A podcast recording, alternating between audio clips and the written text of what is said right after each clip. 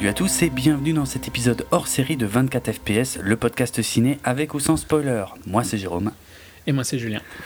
Et on va, on va clôturer l'année, euh, puisqu'il n'y a pas que Star Wars dans la vie. Euh, on a vu. Alors, Vraiment? Ouais, bah oui. Moi je le savais, mais j'étais pas sûr que tu étais Si, si. Ah, bah promis. Mais, mais c'est vrai qu'en fait, ça va pas tellement se voir dans cet épisode. Euh, parce que j'allais dire, on va parler des films qu'on a vus en novembre, euh, décembre, et dont on n'aurait pas encore parlé parce que par manque de temps, par manque euh, aussi des, des, films qui ne méritaient pas forcément des, des épisodes complets. Mais en fait, moi. Par accaparation de mon temps par Star Wars, peut-être C'est pas faux. Ouais, bah, et le mien. Parce qu'au final, moi, j'ai pas grand chose. Tu as hein. passé beaucoup plus de temps que moi, je suis tout à fait d'accord. Ouais, ouais. Moi, au euh, final, je n'y ai passé, on va dire, euh, allez, 40 heures peut-être, je pense, entre l'enregistrement et euh, la prep. oui, oui. Et moi, c'est beaucoup, beaucoup plus. Ben, J'en parlerai dans, le bilan. Hmm. En tout cas, voilà, mais c'est vrai que ça a été une période en plus ouais, super chargée, parce que là, là, on a 21 films, on est d'accord, hein, pour ce hors-série, mais j'ai à peine un quart, en fait, des films qui vont être évoqués que moi j'ai vu, quoi. Euh, parce que parce que ouais, parce que ça a été une période où j'ai été ultra occupé et pas que par Star Wars hein, parce que j'ai aussi donné des concerts avec mon groupe euh, qu'il a fallu préparer et euh, qu'il a fallu enfin voilà quoi qu'il a fallu faire et et c'était beaucoup de boulot, de préparation et beaucoup de fatigue après et tout machin. Enfin bref, voilà quoi. Donc, c'est un peu l'épisode du pardon, hein, comme on disait juste avant de, de lancer l'enregistrement. Pardon. Mais je, je ne t'en veux pas de plus parler que moi. Hein. Ok. Euh, Faut pas croire. Ok, c'est gentil. En tout cas, voilà, on va, euh, on va faire ça, et puis euh, bah, tu vas faire ça. tu vas même nous donner la liste des, des, films, alors des 21 films donc qu'on va aborder euh, maintenant, et sans spoiler. sans spoiler. Ouais, pour faire, pour faire plus simple. Donc allez. Voilà. Donc on va commencer avec Trainwreck, et puis Sleeping with Other People, Burnt, The Night Before, Point Break, le remake, hein. Mhm. A Very Merry Christmas, Les Dissociés, et puis Black, un film euh, belge, francophone, Les Cowboys, La vie très privée de Monsieur Sim, L'humour à mort, Carole, Beast of No Nation, Buzzard, What We Do in the Shadows, Slow West, Pawn Sacrifice, Me and Earl and the Dying Girl, Bridge of Spies, The Look of Silence, et on finira par The Big Short. Ok. Et, et on donnera les titres français aussi hein, euh, quand on y reviendra individuellement, parce qu'il y en a probablement là quelques-uns qui ne s'appellent pas du tout comme ça en France. Mais euh, ouais, c'est pas grave. Ben, on attaque? On attaque. On attaque avec du lourd tout de suite Ouais, ben on, en a déjà parlé en fait de Trainwreck techniquement. T'en as déjà un peu parlé, que, mm. ouais. Moi, je l'avais vu il y a longtemps et je mm. pensais qu'on ferait un épisode complet dessus. Donc, euh, Trainwreck, euh, le nouveau film de Judd Apatow, écrit par Amy Schumer. Mm-hmm. Donc, Crazy Amy euh, en français. C'est idiot de dire ça, mais c'est le cas. Bon, son perso s'appelle Amy, hein, quand même, dans le film. Ouais. Ce n'est pas. Amy Townsend. donc, oui, j'en avais parlé dans un HS parce que je l'avais vu c'était il y a longtemps hein, maintenant, je pense. C'était il y a pendant les vacances. Probablement ou à la rentrée, un truc comme ça, ouais, ouais, ouais. Et, et euh, bah, il, sortait en France en octobre ou en novembre, je sais plus trop. Et j'avais, je pensais qu'on ferait un épisode de, dessus, mais au final, toi, tu n'as pas trop apprécié. Donc. Euh, non, c'est le moins qu'on puisse dire. Tu vas euh, devoir t'expliquer, en fait. Ah, ah bon C'est à moi de m'expliquer. non, moi j'ai déjà dit pourquoi j'avais adoré ah le film. Je peux le redire, hein, mais je trouve vraiment que c'est le, bon rythme entre humour et euh, histoire intéressante. Euh, je trouve que Bill Hader est excellent. Elle, je la trouve excellente et j'étais pas fan de son humour avant, donc ça m'a vraiment surpris. Je m'attendais pas spécialement à, apprécier ça. Et j'ai retrouvé l'humour d'Apatow que j'aimais bien dans, ses premiers films, avec une note un peu plus euh, mélancolique à certains moments aussi. Je trouve qu'il fonctionne à plein de niveaux, en fait, Trainwreck. Je mhm. me vois un peu dans certains des personnes, pas, pas vraiment, tu vois, je m'identifie pas à 100%, mais je m'identifie à certains côtés. Euh, quoi d'autre? Je trouve que Le LeBron James est super fun aussi dans son rôle. Alors ça me Ouais. ça me parle pas énormément, mais bon, je sais qui c'est quand même un peu. Mm, mm. Enfin, Bah, quoi- quand même, quoi. enfin, quand même. Tu veux que je te sois honnête complètement avec toi? Tu m'aurais demandé de te nommer l'équipe dans laquelle il jouait, j'en j'en aurais été incapable. Et d'ailleurs, je dis ça, mais là tout de suite maintenant, j'en suis incapable. Pourtant, c'est assez euh, historique ce qui s'est passé avec lui. euh, Probablement. parce qu'il était. euh, donc, il a grandi à Akron, dans l'Ohio. Mhm. Et après, après ça, il a été drafté par les Cavaliers de Cleveland, donc aussi dans l'Ohio. Mhm. Et puis, je crois, en 2009 ou 2010, il a changé d'équipe. Il est allé chez à Miami. Mais surtout, ce changement d'équipe, il y a eu des émissions de TV et tout ça sur euh, le choix de LeBron James. Et, euh, donc, c'était ultra euh, médiatique, quoi, son changement. Et ça a été très mal pris parce que ben, ça faisait, je sais pas moi, depuis. ça faisait presque genre 7-8 ans qu'il jouait à, à Cleveland. Plus tu, tu rajoutes son parcours scolaire où c'était euh, à, à Akron, ben, ça faisait beaucoup de temps qu'il était là-bas, tu vois. D'accord. Et depuis l'année dernière, il est retourné à Cleveland. Ok.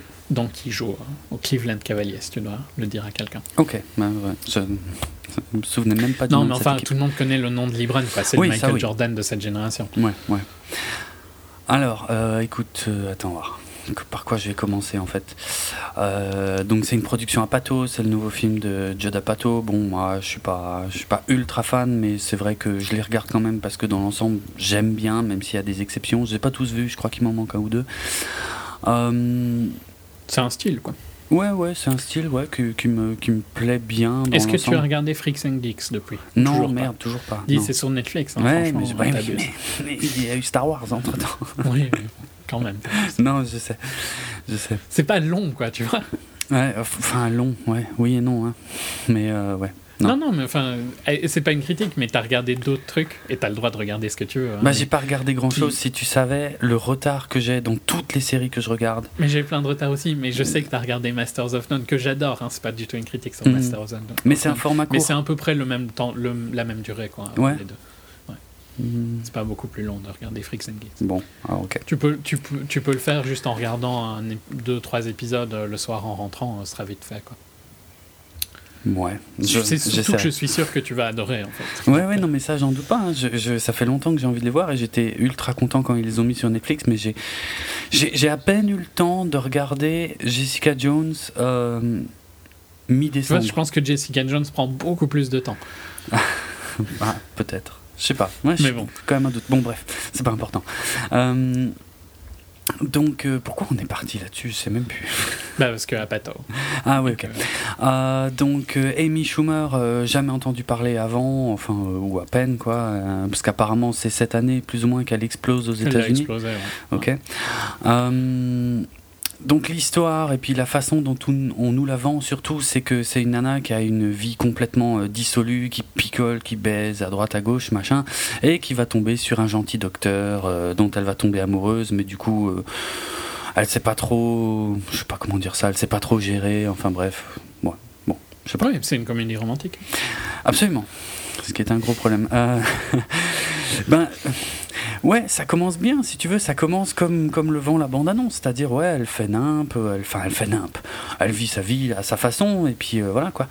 Et, euh, et, et- et ça se transforme doucement, mais sûrement, en une comédie romantique mielleuse et chiante, et, et sans le Je suis pas moindre intérêt. que ça m'y est là. Ah putain, mais si, c'est débile, et c'est tellement con, franchement.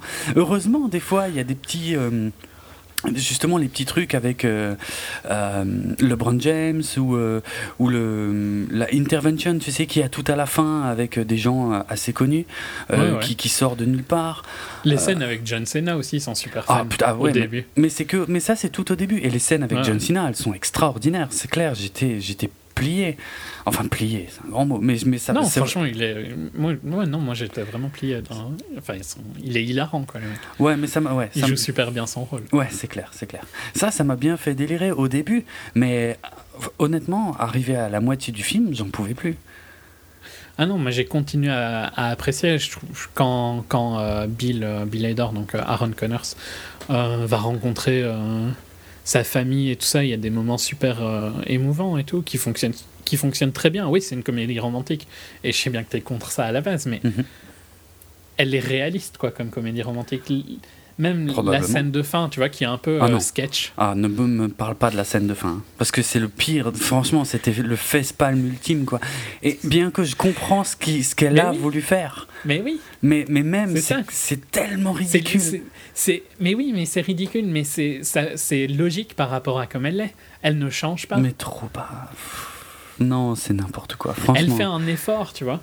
Euh, ça sort de nulle part, sérieux. Ah, je trouve pas que ça Ah. sort de nulle part. Je trouve que le- il y y a des indices que, il y a des- indices pour te, pour que quand la scène arrive, tu sois pas excessivement surpris. Ouais. Ouais, non, mais même. Enfin, je, je comprends la, ce que véhicule la scène. Et ça, c'est assez malin.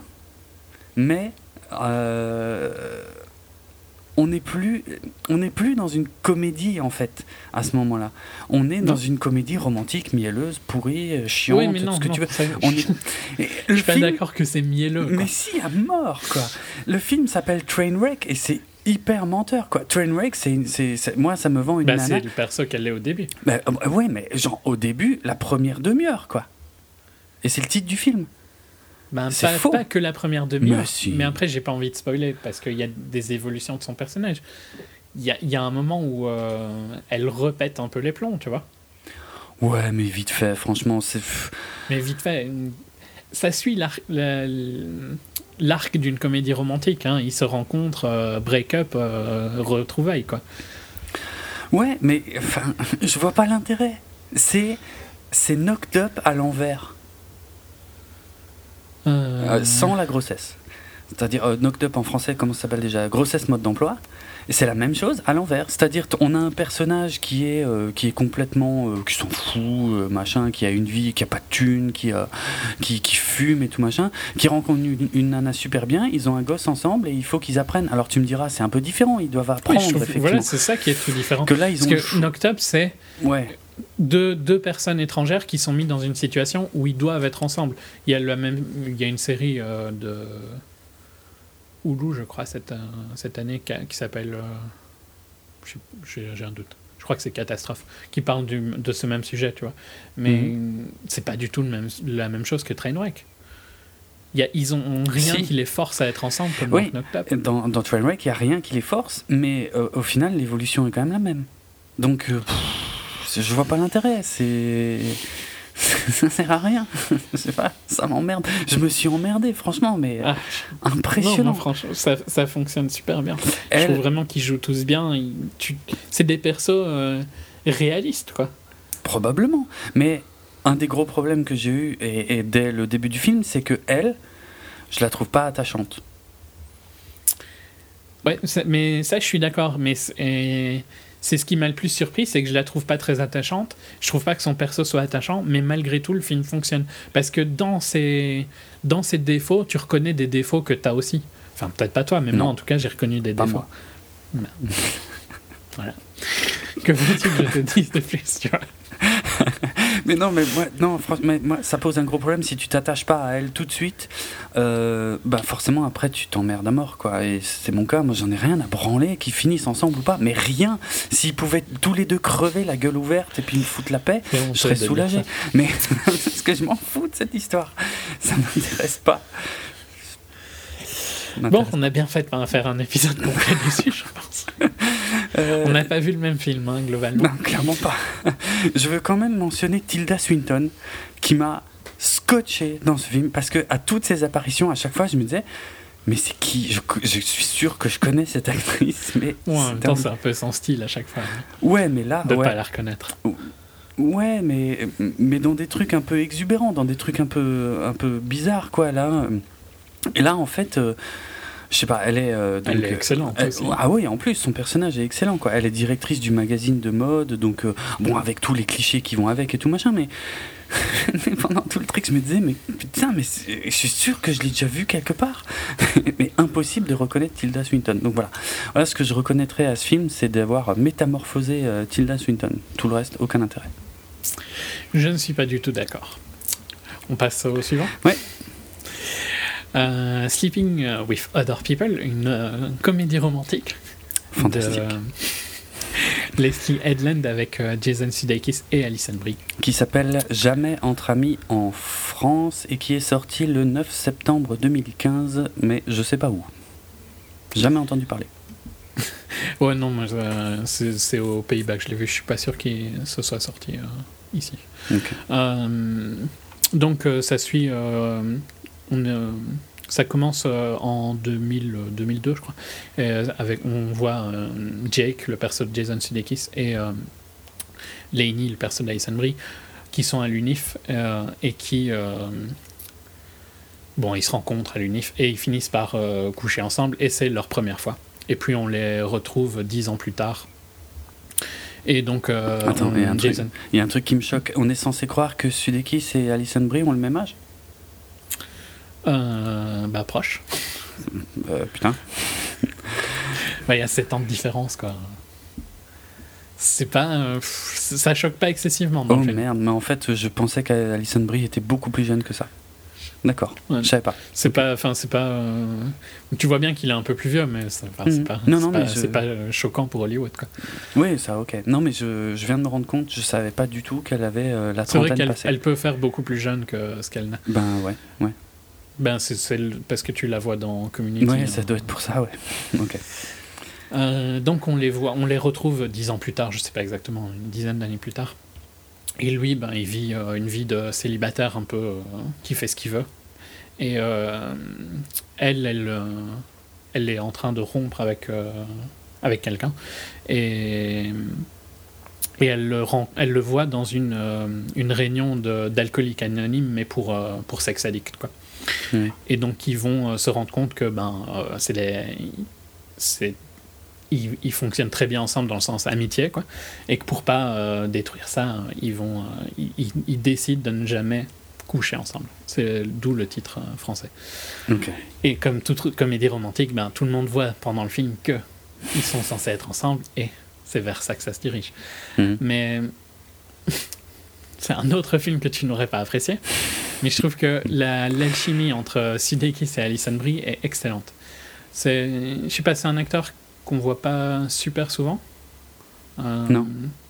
Non, c'est Et vrai. il est parfois dans des trucs un peu pourris, tu vois. Dans, il était dans la suite d'Horrible Bosses 2. Ah oui, oui. Enfin, Mm. Horrible Bosses 2. Euh, mais par contre, il était dans Weird Millers en 2013, que j'avais déjà fort apprécié. Ouais, les Miller, Et je sais pas, j'aime hmm les Miller, une famille en herbe en français. euh, j'aime bien son, son style et j'aime bien le style d'A- d'Alison Brie, un peu. euh, comment dire Un peu naïf dans son, enfin, son visage, tu vois, gentil, quoi. Et je sais pas, moi ça fonctionne bien sur moi. Je me doute que sur les gens qui n'ont pas de cœur comme Jérôme, ça ne fonctionne pas. Alors c'est faux, Mais- puisque je- j'aime beaucoup Alison Brie, encore plus depuis deux minutes, depuis que je sais que, que, euh, comment dire, euh, je sais pas comment je pourrais dire ça. âge. Pas, elle a pas mon âge, mais enfin c'est vrai qu'on a un âge plus proche que ce que j'aurais imaginé. Euh, Ouais, après je sais pas, ça dépend le style du film, ça dépend le ton du Non, film. mais c'est très, euh, très classique comme comédie romantique indé, quoi. Ouais. Mais c'était c'était sympa, ça, ça passait. Ok, Après, je ne te le conseille pas à toi hein, je te remercie. pour euh, les raisons citées. J'enchaîne sur Burnt, Mhm. donc de John Wells avec euh, Bradley Cooper, Alors attends, Ça attends, il y a, y a un titre de- français, à vif en français. à vif. Mhm. Ça raconte l'histoire d'un chef qui, euh, qui euh, il y a quelque temps, a, a pété les plombs, on va dire, qui faisait beaucoup de, de coke et tout ça, dans un restaurant étoilé à Paris. Mhm. Et euh, après s'être euh, mis en exil lui-même, et je crois que son exil c'était de. euh, comment on dit quand on ouvre des huîtres? Ben, ouvrir des huîtres, je sais Oui, pas. il n'y a pas un mot pour ça. Je sais pas, je mange, je mange quasi jamais des huîtres. Moi non donc, plus. Donc, Enfin, donc, on- on- shocking en anglais, le fait de, de les ouvrir. Mhm. Et, son exil, c'était d'ouvrir un million d'huîtres dans un bar à la Nouvelle-Orléans. Donc tu le vois remplir ses bars au début du film. D'accord. Et puis, ben, il revient euh, à Londres pour essayer d'avoir sa troisième étoile au Michelin. Et ça, c'est un peu un mélange entre, pour ceux qui connaissent euh, Anthony Bourdain, c'est un peu un, un mélange entre la vie d'Anthony Bourdain mélangé avec le style qu'est Gordon Ramsay, donc le chef anglais hein, Mhm. qui a pas mal d'émissions de TV. parce qu'il gueule tout le temps. Euh, mais son backstory, c'est un peu l'histoire d'Anthony Bourdin, qui est donc était un chef à New York, qui a écrit un roman sur euh, comment se passait sa vie de chef, euh, et donc il faisait euh, de la drogue et tout ça. Il y avait déjà eu une, une adaptation de son roman en série TV qui s'appelait Kitchen Confidential avec Bradley Cooper, donc ça c'est Ah ouais. marrant comme retour. Bah quoi dire d'autre de Burnt C'est pas pas super intéressant quoi. C'est vraiment c'est classique comme film un peu indé sur rédemption et tout ça, mais Ouais. Personne n'est particulièrement fascinant. Son style de jeu, tu vois, de gueuler sur ses chefs et euh, son ouais le style de la cuisine et tout ça me paraît pas super réaliste Mhm. quand tu vois, je sais pas, enfin tu vois, si tu regardes des émissions sur comment euh, faire un Adria euh, gérer El Bulli, c'est ultra calme et tout ça. Il y a des chefs comme Ramsey qui gueulent tout le temps, mais globalement, c'est plus très posé le, le travail dans des cuisines étoilées, dans des restaurants étoilés. Mhm. Et, pff, je sais pas, c'est pas, c'est pas atroce à regarder, tu vois, mais c'est pas euh, intéressant. Ça vaut pas la peine d'aller le voir au ciné, quoi. D'accord. Bon, il a pas marché top top. Non, il a pas marché hein. du Ouais. tout. C'est un- une des déceptions pour euh, Weinstein. D'accord.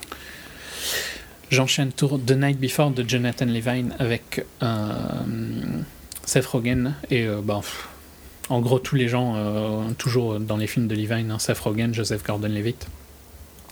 Donc euh, Levine il avait déjà fait Warm Bodies et 50-50. Je- T'avais vu 50-50 Non, je l'ai pas vu. Toujours pas. Non. Donc, euh, The Night Before, c'est une comédie de Noël où on suit trois, euh, trois potes quoi, qui euh, ont la tradition de, euh, de faire la fête euh, la veille de Noël. Mhm. Et ils font ça parce que quand. Donc, je ne spoil pas, hein, c'est dit dans les trois premières minutes du film. euh, le perso de Joseph Gordon-Levitt avait perdu sa, sa famille dans un accident de voiture un peu avant Noël. Mhm. Et donc la tradition, leur tradition, bah, c'est de, de fêter ça ensemble. Et sauf que ben ça fait plusieurs années que euh, c'est comme ça et que ben ils grandissent les deux autres, alors que le personnage de Joseph Gordon-Levitt pas du tout. Ah. Et donc c'est un petit peu genre euh, leur dernier Noël euh, déconnade quoi. Mhm. Et euh, c'est une comédie typique stoner un peu après ça. D'accord. Je vais pas, je vais pas en dire plus, tu vois, mais Ouais. c'est euh, comme tout ce style de comédie. Ouais, ouais. C'est beaucoup plus sympa que le film.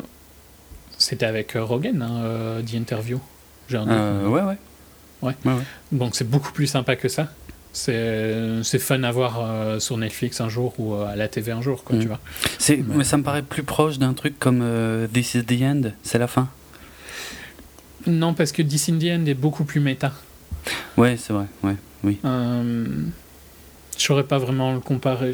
C'est pas, pas non plus comme euh, Pineapple Express ou quoi, tu vois, mais c'est plus dans ce style d'humour-là. Ouais, que This is the End qui This is the End je pense si t'as pas la culture de reconnaître les gens qui sont dans is Ouais, et chiant. le côté méta il est un peu bizarre quoi. Ouais. mais c'est plus facile euh, de Night Before quoi, pour un public mais bon il a pas il a pas super bien marché il me semble hein, Ouais. au box office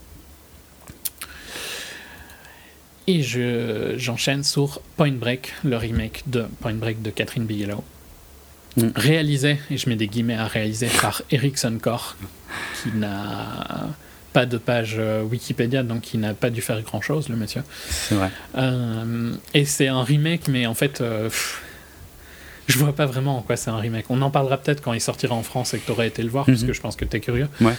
Mais globalement, c- ça raconte plus du tout la même histoire. Ici, l'histoire, déjà, le réalisateur s'en fout complètement.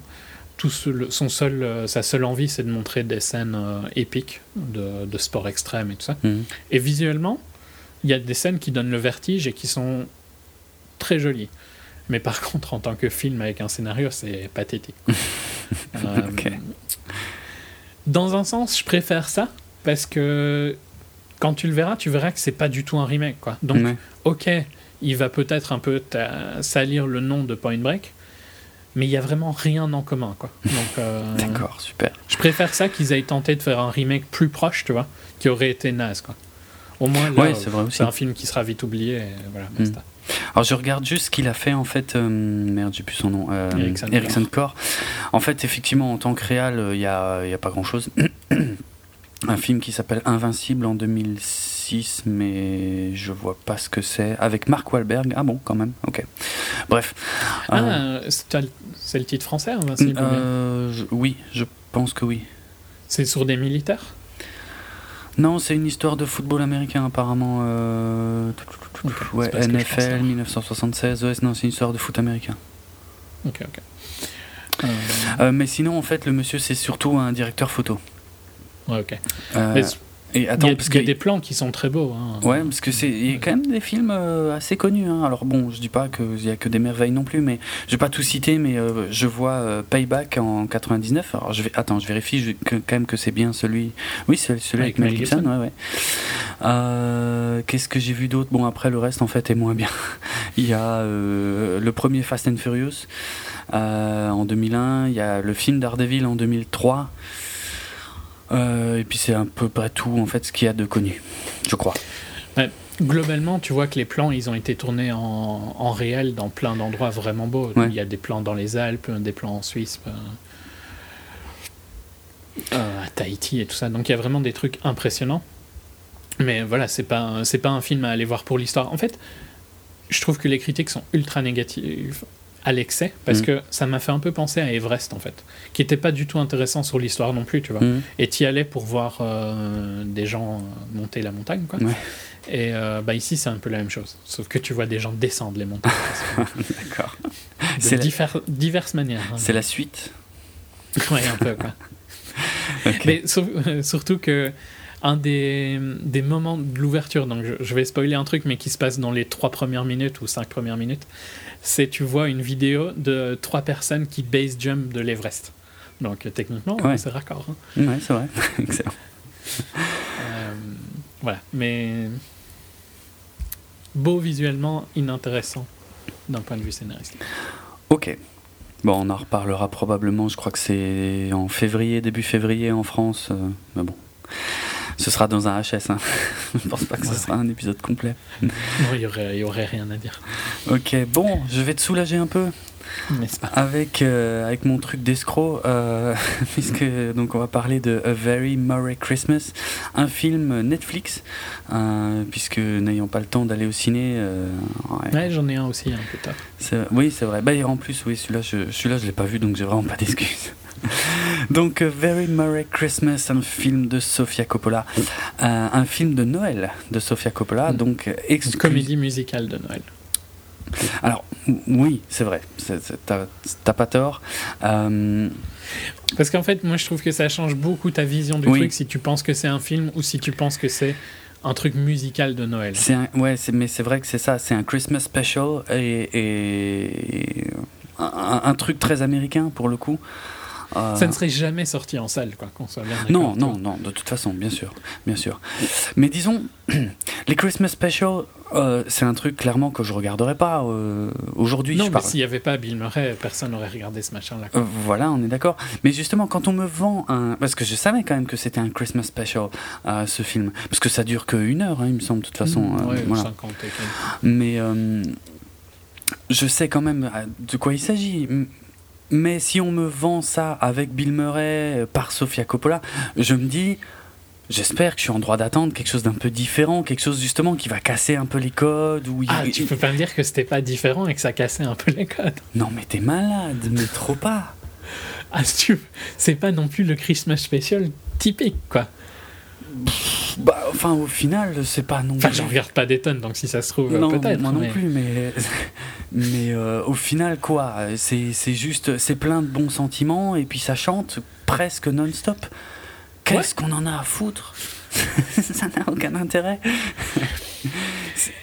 Pourquoi inviter tous ces gens? Parce qu'il y a, il y a- il y a- il y a Mais un- parce que, en fait, moi, vraiment, j'ai, j'ai, ce que j'ai vu, c'est exactement ce que je m'attendais, tu vois. Et je dis pas que c'est bien, parce que je trouve pas que ce soit passionnant, et je trouve que c'est vraiment le truc à mettre à la TV quand tu es en train de faire autre chose, euh, Ouais. et euh, tu vois une, tu, tu regardes sans regarder, quoi, tu vois. Genre, je pense que ce serait le truc parfait à avoir pendant que tu cuisines, par exemple. Ouais, ouais, Euh, ouais, ça, ça à regarder en tant que film, c'est sûrement super chiant. À fond, ça l'est. Mais c'est pas comme ça que je prends ce genre de truc, tu vois. Pour moi, c'est du background noise plus qu'autre chose, quoi. Mais le problème, Et quand il y a un moment, tu vois, où tu te dis, ah tiens, euh, c'est marrant, bah voilà, tu regardes à ce moment-là, et puis après, tu repasses à autre chose. Ouais, mais Les danses. Les, les trailers et le début du film, moi, je trouve, te vendent pas ça. Te vendent euh, une, une histoire, soi-disant, qui, qui, qui n'a Bah, il y a une strictement... histoire, mais c'est vraiment. euh, quoi. Qui n'a aucun intérêt. Mais en fait, enfin, Mais c'est juste un setup pour mettre en scène le truc. ouais, pour qu'ils chantent tous ensemble. Mais ce qui me gêne vraiment, en fait, euh, plus précisément, et puis pour pas euh, parler des heures là-dessus non plus, parce que ça, vaut, ça en vaut pas la peine, je trouve.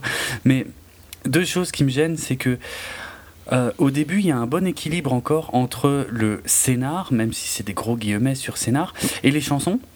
Et plus plus on se rapproche de la fin, je crois la dernière demi-heure, c'est presque du non-stop. Ils finissent une chanson, ils en commencent une autre. Il n'y a plus d'histoire, il Ouais. n'y a plus rien. Mais au début, as...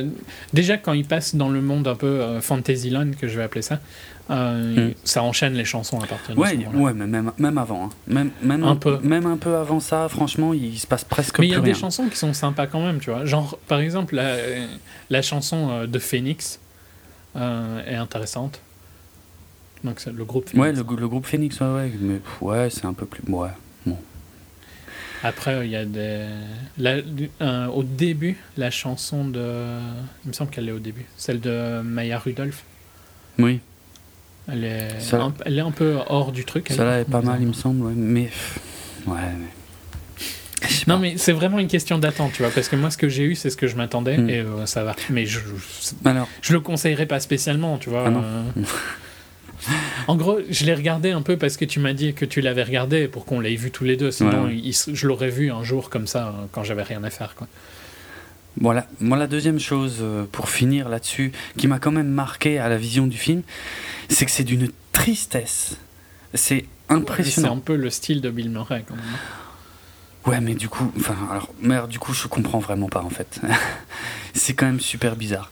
C'est euh, quasiment tous les gens qui chantent, sauf peut-être vraiment tout à la fin, mais euh, ils sont tous dégoûtés d'être là et ils ont pas vraiment envie de chanter. Et ça se voit. Et je veux dire, c'est dans, c'est plus ou moins ce que raconte le truc. Hein. C'est plus ou moins ça l'histoire. Mais Ouais, ouais. et alors que ce ne sont Ouais, que il y a- mais il y a des moments où je trouve que ça fonctionne super bien. Ça, par exemple, le tout premier avec Chris Rock, tu vois vraiment qu'il a pas envie d'être là avec son pull ridicule, mais ça fonctionne. Mais ça c'est fun, ça c'est fun parce qu'il joue avec, Euh, Mhm. parce que ça le fait chier. Mais après, quand il n'y a plus vraiment d'histoire et qu'ils enchaînent et- les morceaux euh, presque sans temps mort, c'est euh, c'est pathétique. Franchement, J'irai pas jusque pathétique, si, mais, je comprends. c'est triste en fait.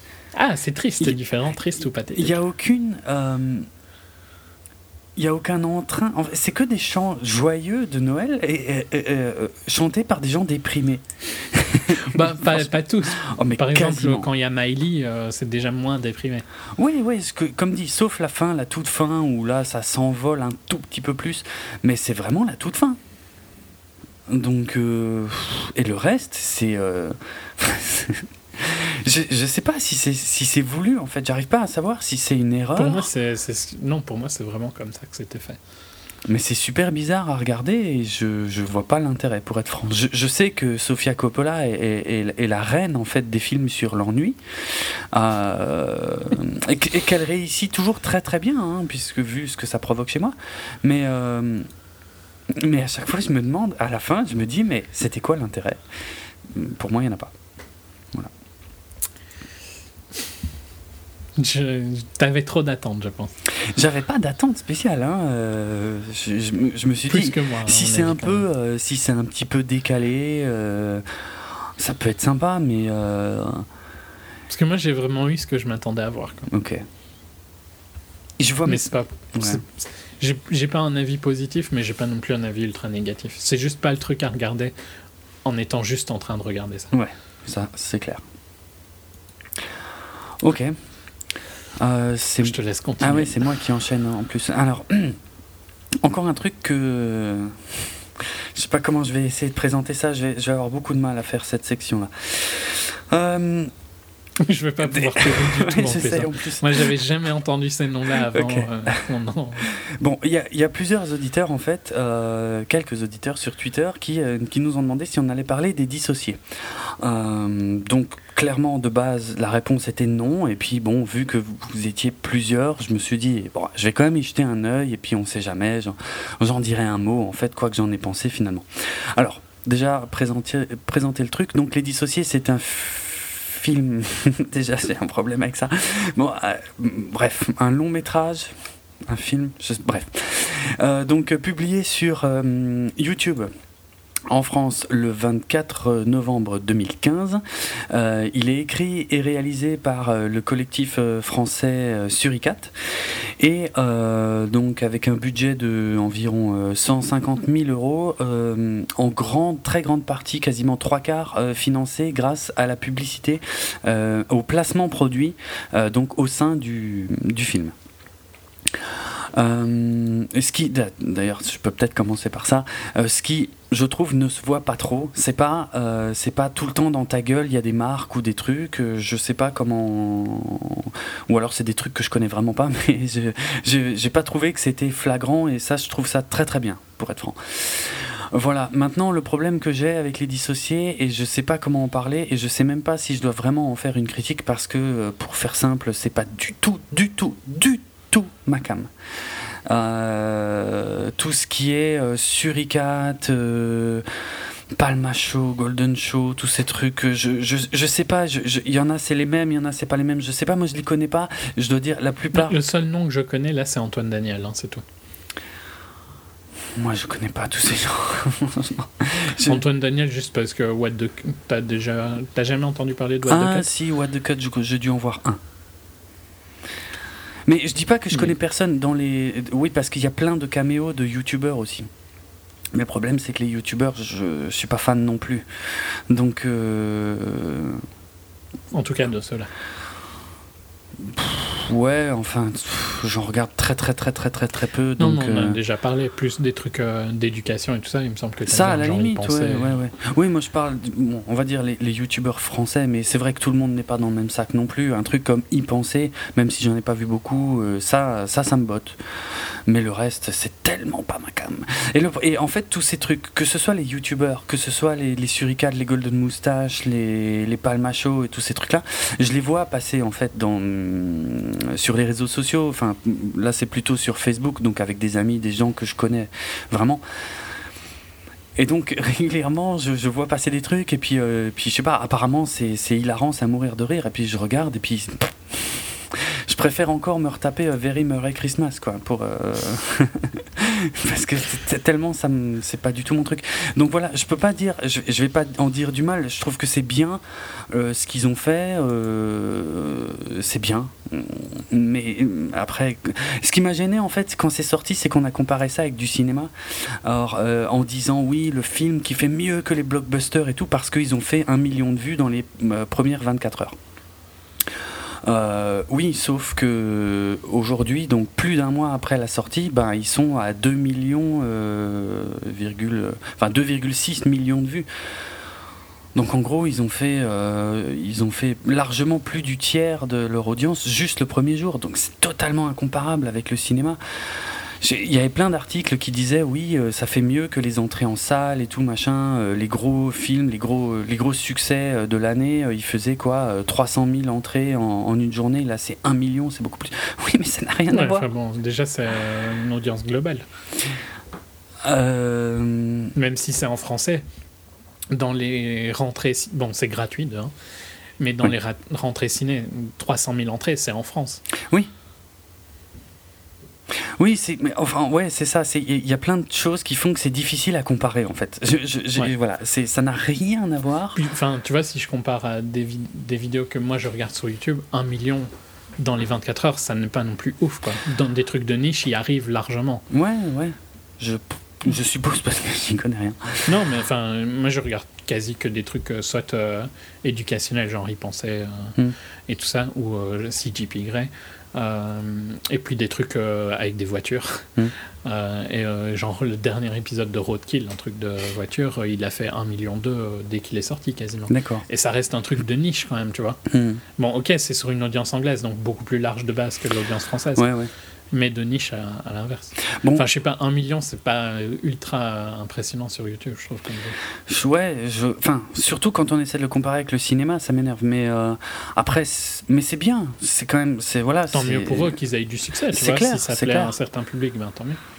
C'est pas nous le public. Mais voilà, je peux. Je peux pas faire de critique de ça parce que, parce que je serais méchant et ce serait injuste en fait. C'est juste que c'est vraiment pas mon truc.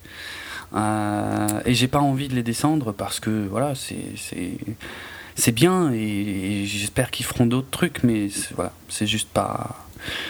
En plus, peut-être que le fait que je connaisse très peu les gens qui sont dedans, euh, ben fait que ça me parle pas des masses non plus quoi. Mais euh, euh, sur, euh, sur les soi-disant caméos incessants, j'en ai reconnu peut-être trois ou quatre, donc voilà, ça me... Et malheureusement, comme ça fait un peu partie du truc, bah ça marche pas non plus sur moi, donc... euh, Mais bref, voilà. Bon, je... donc voilà ce que je peux dire sur les dissociés. C'est bien, j'espère qu'ils en feront d'autres.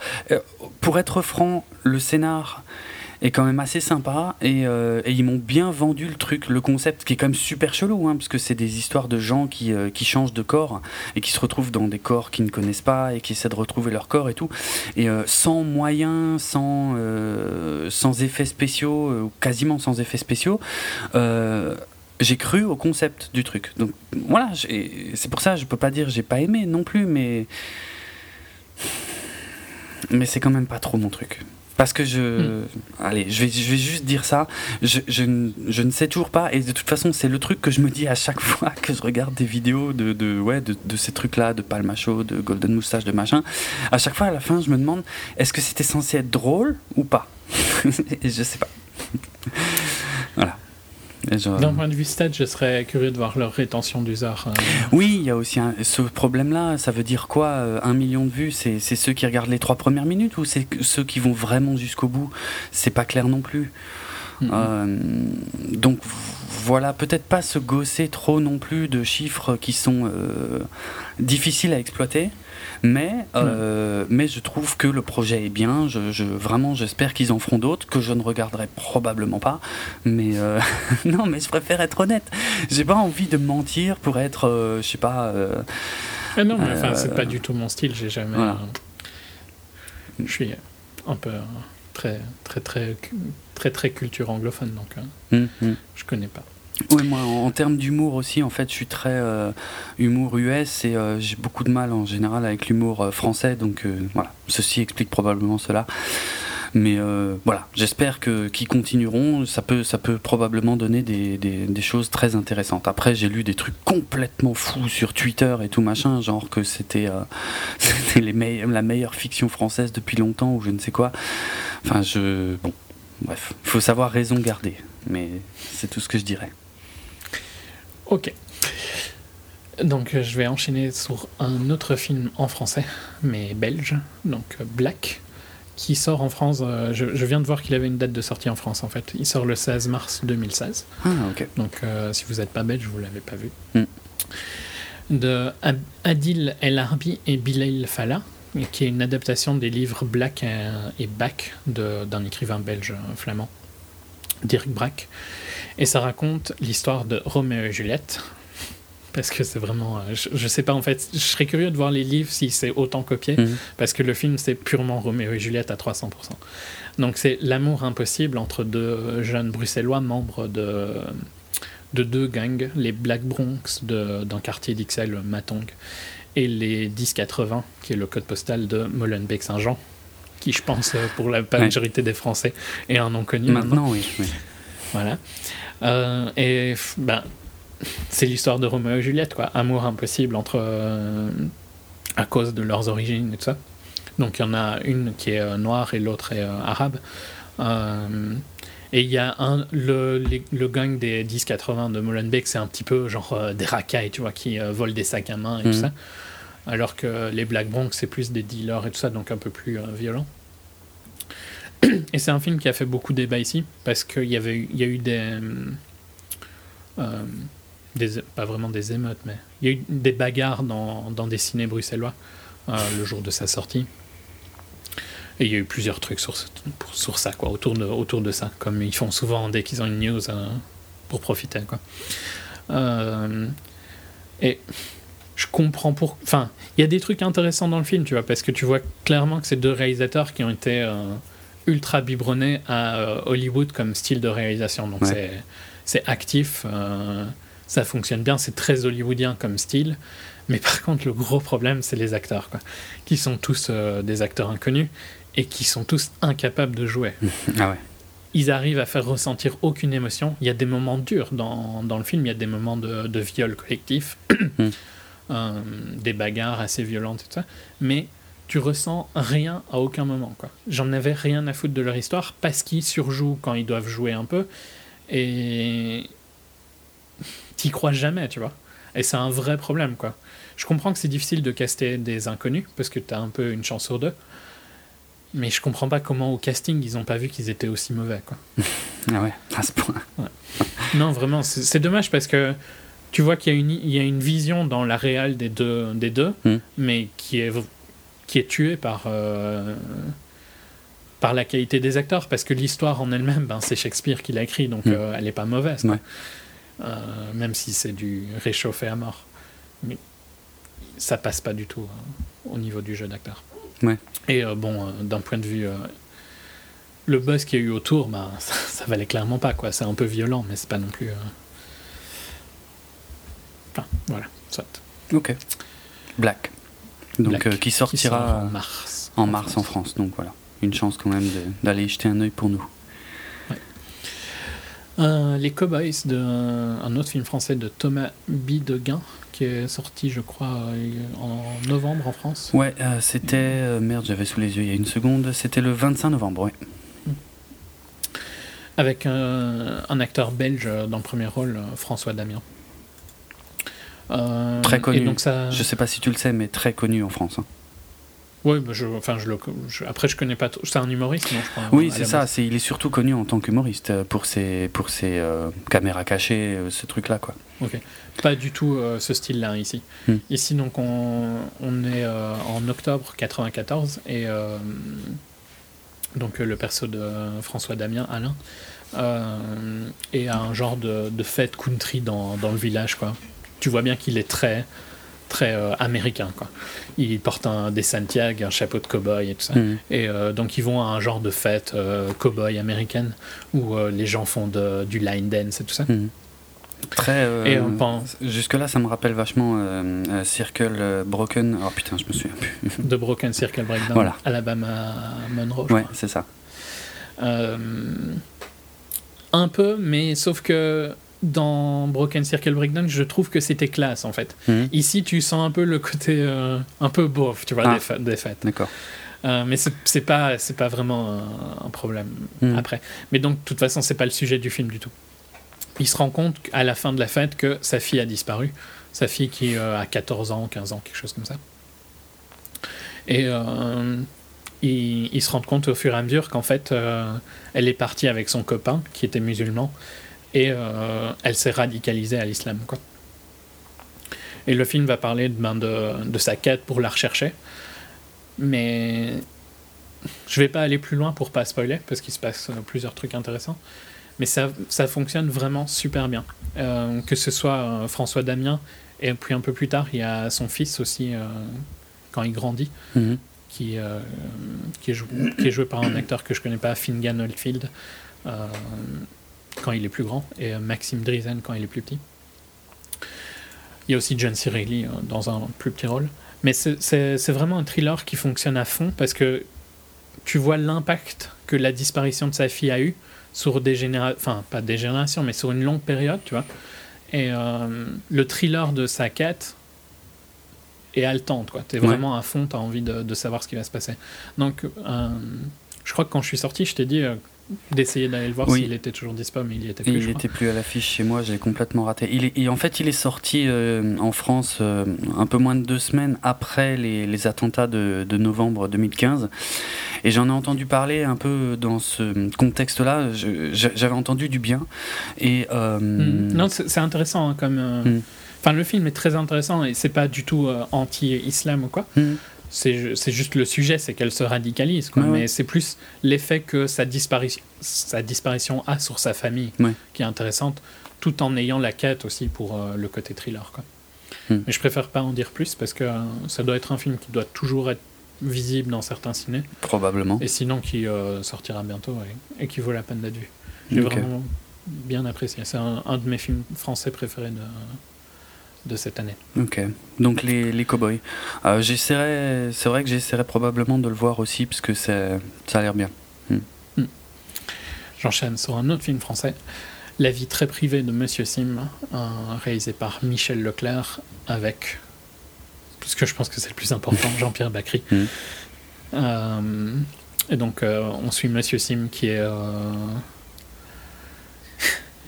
L'intro du film, je sais pas si tu as vu le trailer, mais Oui. le- dans le trailer, euh, c'est- les cinq premières minutes du film, mais il est dans un avion et littéralement, il tue quelqu'un d'ennui en lui parlant. Excellent. Donc euh, il parle à son, euh, son voisin de siège, quoi. Mhm. Et son voisin de siège meurt dans l'avion d'ennui, apparemment. Et donc on va le suivre un petit peu parce qu'il devient euh, représentant commercial pour une brosse à dents. C'est ultra bizarre. hein. Mhm. Et donc tu- on va le suivre un peu re- repartir dans, dans sa jeunesse en fait. Voilà, c'est pas. De toute façon, le sujet du film n'est pas super intéressant. Le, le but c'est de voir Jean-Pierre Bacry qui euh, qui joue, qui fait du Jean-Pierre Bacry Oui. et que ça fonctionne très bien. Oui. Euh, et en gros, ça doit, ça doit dépendre. L'appréciation du film doit dépendre de à quel point tu as envie de voir ça ou pas de voir ça, tu vois. Mm. Moi, ça faisait longtemps que j'avais pas vu un Jean-Pierre Bacry. On en avait parlé. Ça fait quand même un petit temps qu'il n'était pas au cinéma. C'est vrai. Et donc, bah, ça m'a plu, mais il y a, y a, c'est très, c'est très fun par moment et tout ça. Tu vois, c'est, c'est mélancolique aussi par moment. Et ça fonctionne bien. Mais si on n'est pas dans cette, euh, dans l'humeur de voir ça, je pense aussi que ça fonctionne pas du tout dans ce cas-là. Donc, Ah. euh, Maintenant, que je repense à la bande-annonce, c'est ce film-là qui aurait dû s'appeler Trainwreck. Euh, parce que je trouve que ça colle beaucoup mieux, quoi. C'est ça un Trainwreck, c'est quelqu'un qui fait n'importe quoi partout, tout le temps où il va. Mais c'est pas vraiment qu'il fait n'importe quoi partout tout le temps, tu vois. C'est plus. euh, il fait un peu pitié par, euh, par moment et Mm. tout ça, mais. Ouais. Voilà. C'est un très bon acteur, quoi. Oui, donc, oui, euh, oui. c'est toujours plaisant de, de le voir. Voilà pour ma partie film français. Ok. Je te laisse clôturer ça. Oui, euh, bah maintenant que j'ai prouvé que j'avais ni cœur ni humour, euh, je, vais, je vais parler d'un documentaire euh, qui s'appelle L'humour à mort, qui est sorti mi-décembre 2015 en France, qui est réalisé par Daniel Lecomte et son fils Emmanuel Lecomte.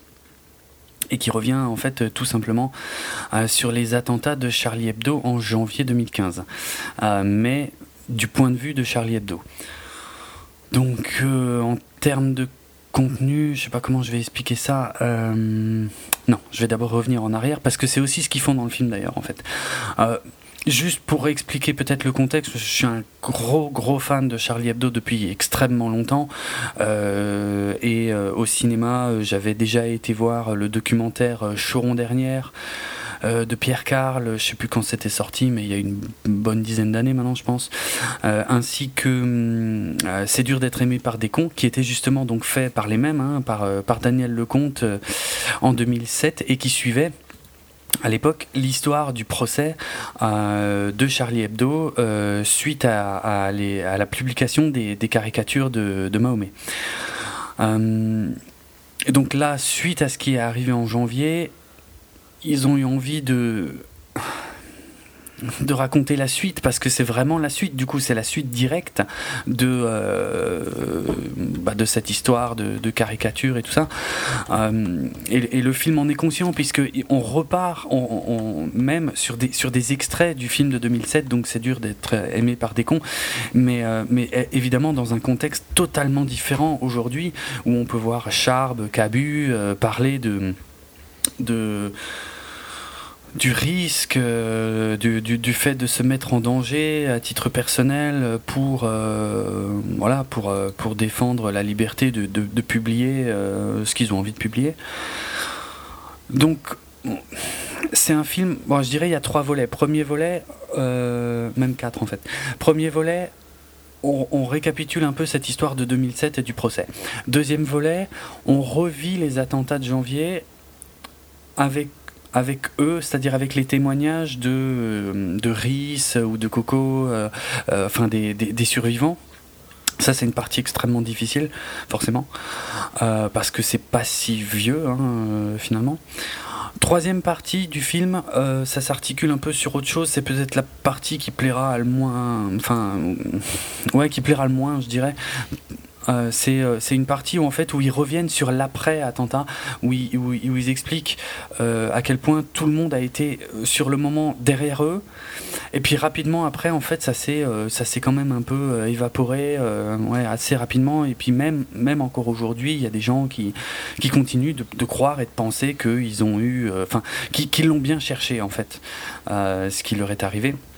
Et donc ils règlent un peu leur compte avec ça parce que c'est vrai que je trouve aussi que suite aux attentats, on a, on a beaucoup parlé en leur nom, mais on les a, eux, de moins en moins entendus, en fait, si, sauf si on achetait vraiment le, le journal. Euh, je, suis, d'accord que, après les attentats, à mon sens, leur image a, a été euh, pervertie par rapport à ce voilà. qu'ils représentent. Voilà. Et, et, et, et, donc, ils essaient de rétablir un peu ça avec le film, en fait. Donc voilà, ça peut surprendre, en fait, peut-être, probablement, des gens qui connaissent pas bien l'histoire de, Charlie Hebdo, ça, c'est peut-être la partie qui peut le plus surprendre. Et on finit la quatrième et dernière partie du film par un hommage euh, aux, à ceux qui ont été tués, donc euh, euh, à leur talent, avec, avec des images d'archives, avec des, des, témoignages, donc des, des, des survivants, des petites anecdotes, des choses toutes simples. Donc c'est pas un film qui a une qui a une prétention énorme. Je pense que c'est vraiment pour les amateurs de Charlie, de Hebdo. Charlie Hebdo, ouais, clairement. Parce, parce qu'il y, y, avait un film qui, je pense, est sorti en 2015 ici, mais mm. euh, c'était Caricaturiste fantassin de la démocratie. D'accord. Qui suivait euh, des caricaturistes euh, genre Plantu, Slim, mm, ouais. enfin des, des, une dizaine, tu vois, à travers le monde. Mm. Qui parlait aussi un peu de ça, mais je sais pas si c'est. À mon avis, Charlie Hebdo, enfin celui euh, dont tu parles est beaucoup plus centré sur Charlie. Oui, là c'est vraiment que Charlie. Hein, je sais pas si tu as vu euh, Caricaturiste. Non, pas du tout, ça me dit rien. Mmh. Enfin, c'était un docu euh, intéressant. Okay. Mais moins centré sur. ouais, là c'est vraiment. Sur, euh, c'est vrai que c'est aussi peut-être ce qui peut déranger dans, dans, ce, dans ce nouveau documentaire euh, euh, qui arrive moins d'un an après les faits, euh, c'est que ils s'en servent en fait eux pour prendre la parole finalement, parce que la parole ouais. on, leur a laissé pendant un ou deux jours, j'ai l'impression suite aux attentats, mais après après c'est devenu un symbole qui leur a complètement échappé et qui a surtout été récupéré de manière euh, diverse par par des tas de gens et à des tas de niveaux. Euh, donc voilà, eux c'est un film, ouais, c'est juste prendre le temps de, de, les écouter eux en parler en fait. Euh, je pense pas que la prétention soit plus, voilà, soit, soit, soit plus haute euh, que ça. Et euh, moi, vu que c'est des gens que j'aime beaucoup, voilà, ça m'a, j'ai trouvé ça important d'aller voir le film, mais je pense que ça, peut-être, je sais pas, ça intéressera probablement pas tout le monde et ça plaira pas à tout le monde, mais ça c'est tant mieux parce que c'est le but. Enfin, euh, je veux dire, c'est leur but hein, euh, en général. Mm. Mais euh, voilà, ça fait pas forcément incroyablement avancer le débat, mais euh, je suis content de l'avoir vu. J'ai eu énormément de mal à contenir mon émotion pendant tout le film, pour être franc, euh, quasiment de la première à la dernière minute. Mais voilà, ça c'est encore une fois, c'est si on suit ces gens depuis longtemps, si on est fan, euh, voilà, ça va forcément marcher à un autre niveau que, euh, que pour ceux qui ont ouvert un Charlie Hebdo pour la première fois de, le, de leur vie en janvier 2015, euh, ça va pas marcher pareil, quoi. Ouais, c'est pour un public niche. Ouais, clairement. Pour un public de convaincus, en fait. C'est un peu. Probablement aussi. Dans oui. un sens, tu vois, c'est un peu le, le, style de documentaire de Michael Moore, quoi. Euh, ça parle à des gens qui sont déjà d'accord avec toi à la base. Je pense. Ouais, c'est vrai, c'est vrai. Même, le, même celui de 2007, le C'est dur d'être aimé par des cons. Est-ce que ceux qui sont euh, complètement opposés à, à ce qu'a fait Charlie Hebdo ont vu le film? J'en doute, ouais, j'en doute assez fortement. Il est sur Et Netflix. je ne hein. pense même pas que le film essaye de les convaincre dans tous les cas. Euh, si, quand même. Si, si. Y a, y a- y euh, si, si. Dans C'est dur d'être aimé par des cons, il y a beaucoup plus de débats d'idées. euh, on confronte vraiment tous les avis. Même, la, comment il s'appelle J'ai plus son nom, mais l'avocat. Comment Pas l'avocat de la défense, mais enfin celui qui attaque euh, Charlie. Mhm. Euh, il est extrêmement présent dans le film et euh, vraiment il laisse tous les avis s'exprimer. Et je, ouais, c'est dur d'être aimé par des cons. Moi, je vous conseille quand même de le voir. Tout le monde s'exprime, c'est super intéressant. Il est sur Netflix en France. euh, depuis pas super longtemps, mais voilà, il y est, c'est une bonne chose. Et euh, ouais, c'est- celui-là, disons, peut, tape quand même beaucoup plus large. Euh, même si évidemment euh, ils sont très contents euh, de- du, du résultat hein, du procès. Euh, c'est le but aussi de, de- forcément du film de montrer que, que voilà qui qu'a priori ils ont eu raison de les publier. Mais- et, et peut-être que l'humour à mort, le nouveau documentaire, a, a moins ce, a moins ce but en fait vraiment universel. Là, c'est vraiment eux, ils l'ont fait eux et, et- probablement pour eux aussi, euh, pour prendre un peu la parole euh, au lieu de ceux qui l'ont prise à leur place, euh, des choses comme ça. Donc c'est vrai que c'est un peu plus intimiste. Là, c'est vraiment peut-être plus pour les fans, ouais. Mais c'est dur d'être aimé par les cons. Je le conseille beaucoup plus largement.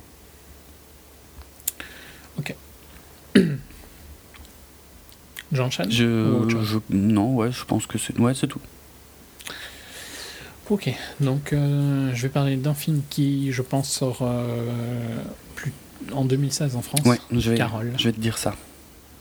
euh, de Todd Haynes qui avait désolé qui avait fait euh, Velvet Goldmine Far From Heaven Mm.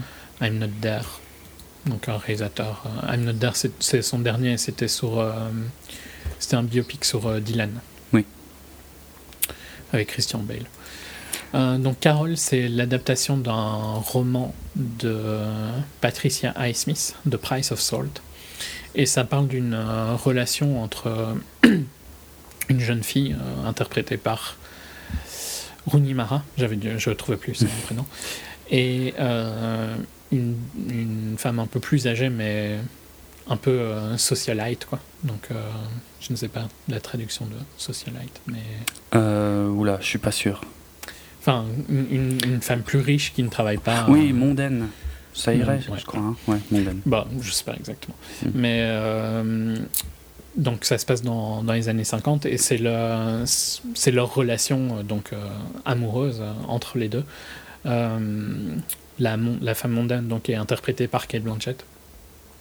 Et c'est un film qui a énormément de critiques positives. hein. C'est un des films que si vous lisez des listes de top top 10 de, de 2015 euh, en anglais, il est dans 80% des listes.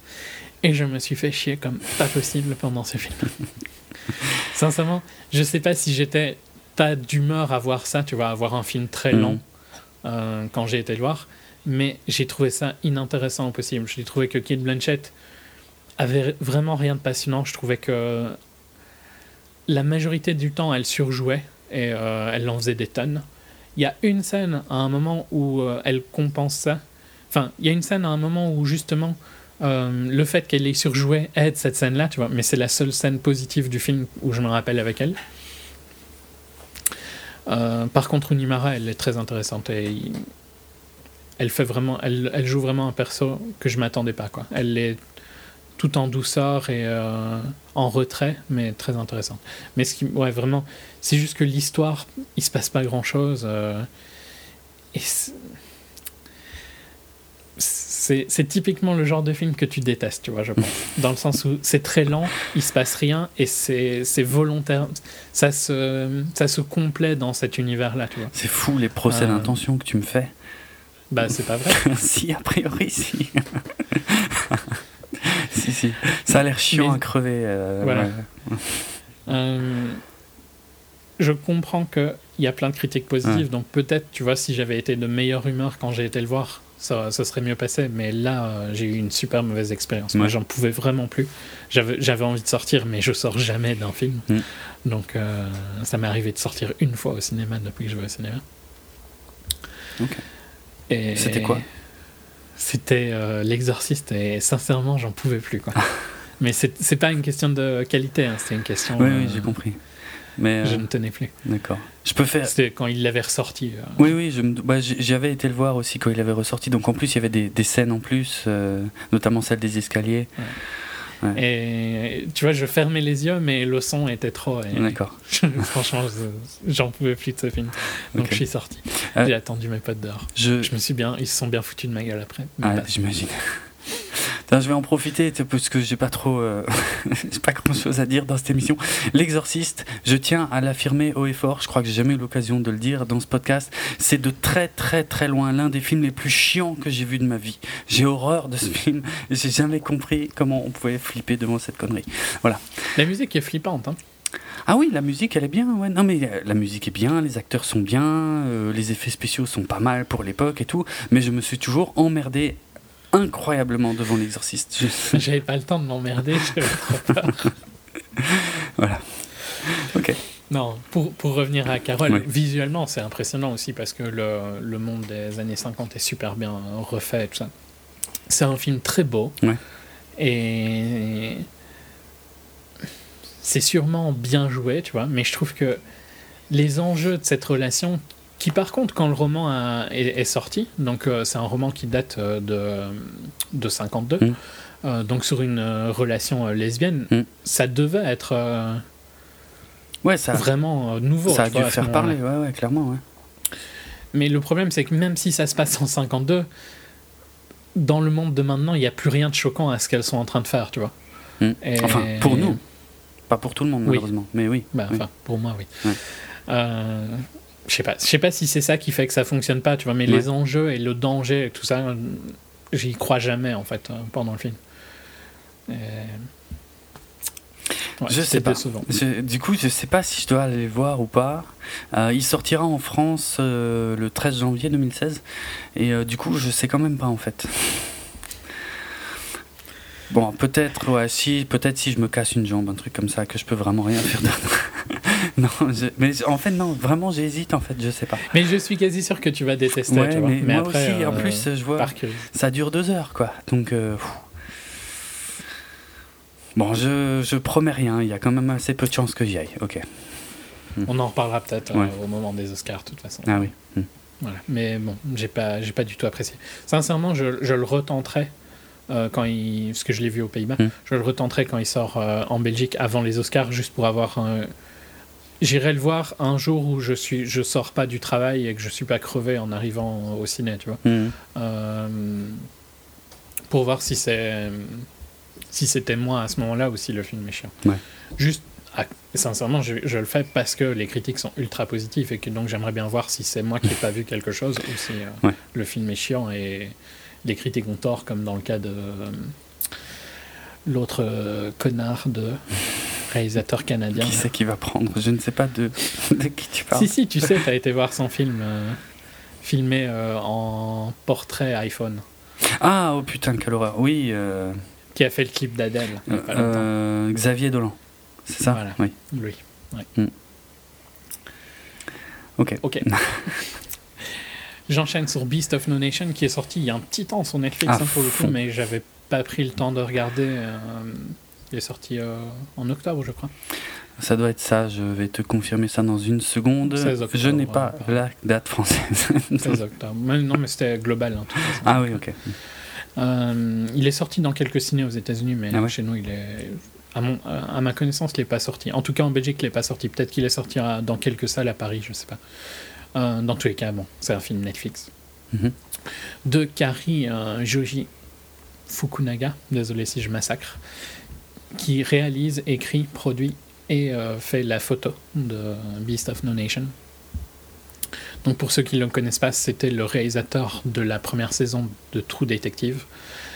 Et euh, quoi d'autre? Donc euh, le pitch du film peut-être. ouais. Ouais, ouais. On, on suit un, un jeune garçon qui qui vit dans dans un pays qui n'est jamais nommé hein, et qui voit ses parents et son frère euh, se faire tuer par euh, par la guerre quoi. Hmm. Pardon. Euh, et il est retrouvé par un leader d'un groupe un peu paramilitaire, quoi, on va dire. Et ça parle globalement des enfants soldats et de l'impact de la guerre sur les enfants soldats et tout ça. C'est pas le thème le plus joyeux, Mm, hein, non. mais c'est c'est un film intéressant d'un point de vue de, de ce qu'il raconte, mais je l'ai trouvé un petit peu lent, en particulier pour être regardé chez moi. Mais ça, c'est peut-être une question personnelle, mais j'ai plus de mal à rester concentré chez moi qu'au ciné. Donc c'est un film que j'aurais préféré voir au ciné parce qu'en plus visuellement c'est un super beau film. Il y a, des- il y a une scène euh, qui est hallucinante euh, où euh, il prend un genre de drogue et il a des hallucinations. Et là la photo est incroyable vraiment. Elle, tu, tu vois la vision qu'il avait dans True Detective, ben, tu vois qu'il a pu faire des trucs ici euh, vraiment sublimes. Mhm.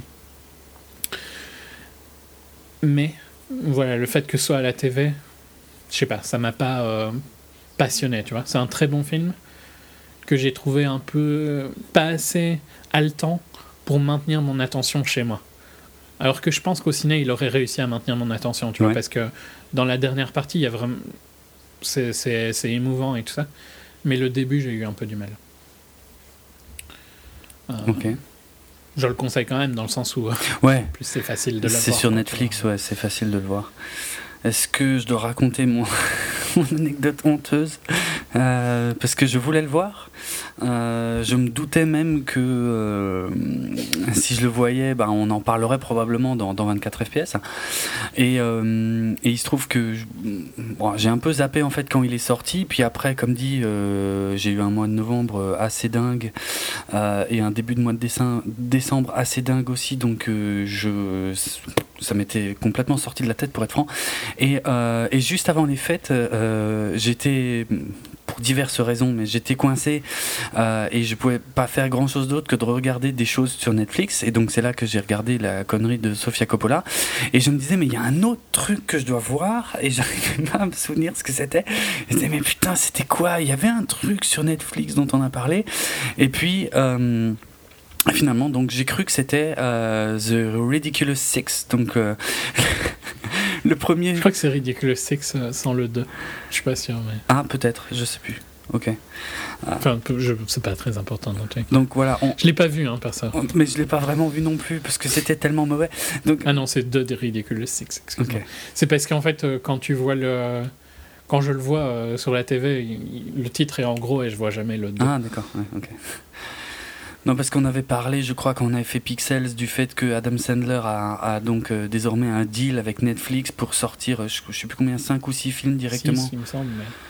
Euh, sur Netflix et puis voilà comme c'était une exclue je m'étais dit ah tu vois ça devait être ça et tout j'ai regardé. Et c'est très très mauvais. Et euh, j'ai regardé une demi-heure à tout casser euh, et j'ai pas tenu plus et puis bon voilà. Et Beasts of No Nation ça m'est jamais revenu et c'est tout à l'heure quand on juste avant qu'on lance l'enregistrement quand Julien m'a donné sa liste de films que je me suis rendu compte de ma connerie. Donc voilà. Pour, les, pour la blague, Ridiculous Six à 0% sur Rotten. putain sérieux?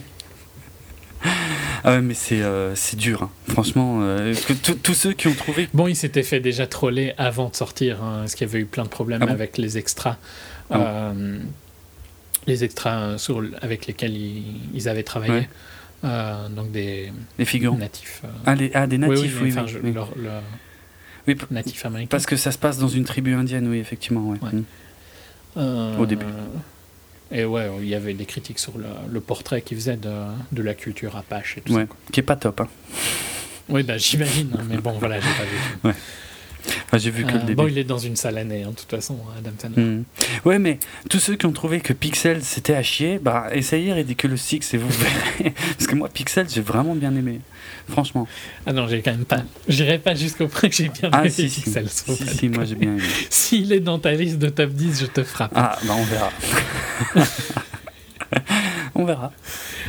Euh, juste pour euh, clôturer sur Beast of the Nation, mais j'ai pas dit que le rôle principal du leader du groupe euh, militaire dans lequel le, le jeune garçon se retrouve, c'est il est interprété par Idris Elba, qui est excellent quoi. Ouais. Euh, il a une présence incroyable dans le film et ça lui va super bien, tu vois, parce qu'il a vraiment ce charisme qui est indispensable à ce genre de personnage, tu vois, qui, Mm. qui gère euh, un groupe d'enfants, quoi, globalement, Mm. d'enfants euh, combattants. Euh, non, lui, lui, il est incroyable. Mais c'est- un, c'est un film à voir, hein, Beast of No Nation. C'est juste que c'est un film dur quand même, donc euh, c'est pas. euh, c'est à voir dans le bon es- avec le, le, le bon frame of mind, donc euh, dans le bon état d'esprit. Ok. Euh, J'enchaîne sur deux tout petits films indépendants. Buzzard de Joël Potricus. Je pense que c'est son. Non, c'est pas son premier film. Il avait fait un film qui s'appelait Ape en 2012. Euh, donc Buzzard, on suit un, un, un jeune, euh, semi-jeune, quoi, genre vingtaine, fin de vingtaine, qui travaille dans une, euh, banque et qui, qui fait plein de, petits, de petites arnaques, tu vois, genre. une des scènes du début, c'est il est en train de fermer son compte épargne dans, dans une banque pour le réouvrir instantanément après pour faire profiter de la promo des 50 dollars quand il ouvre un compte. Ah ouais, d'accord. Ce Wow. genre de truc, tu vois. Ok. Euh, il, il commande des trucs à son boulot, genre euh, des agrafeuses ou des trucs du style, pour ensuite aller les, les revendre dans un genre de pawn shop. J'ai pas bien compris ce que c'était comme style de magasin, mais Mm. enfin, tu vois, tu vois le style de, de personne, quoi. Hmm, ouais. Et euh, en faisant ces petites arnaques, ben, il en fait une un jour qui, euh, qui le fait un peu stresser. Donc c'est à la place de renvoyer des chèques euh, que la banque dans laquelle il travaille à des gens parce qu'ils avaient fait une erreur. euh, donc euh, à la place de leur renvoyer ces chèques-là, quand il, il les, il les encaisse lui-même. Et il apprend plus tard que ben, la banque vérifie qui encaisse ces chèques-là. Quoi. Mhm. Et donc ça le fait un peu stresser et il se met un peu dans. Ça tourne un peu comme un film de fuite, quoi. Enfin, mais c'est pas. C'est un tout petit film indépendant hein, qui, doit, qui doit coûter 100 000 dollars à tout casser.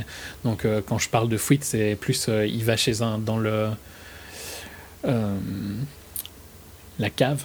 Ouais, basement, c'est Ouais. cave. La cave d'un aménagé, quoi. La cave aménagée d'une connaissance et puis dans un motel. Enfin, et c'est juste un peu le suivre son perso qui est détestable au possible. Tu vois vraiment le, le, le petit arnaqueur le foireux. euh, et tu, tu, le, tu le suis, euh, lui. Euh, non, bon, je vais recommencer. j'ai du mal.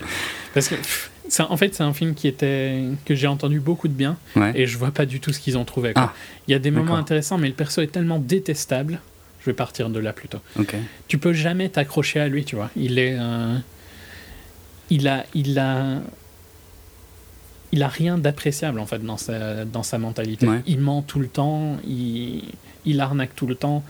Et il a été un peu comparé au perso de Nightcrawler. Bah, enfin, ça me fait penser à ça, euh, ouais, depuis tout à l'heure. Ouais. Mais sauf que à la dif- dans le perso de, Jake de Jake, euh, je sais plus comment il s'appelait, hein, le perso de Nightcrawler, Hmm. il avait de l'ambition. Et c'est la plus grosse différence entre les deux. Parce que globalement, c'est le même perso de départ, tu vois, sauf que un a de l'ambition et l'autre a pas d'ambition.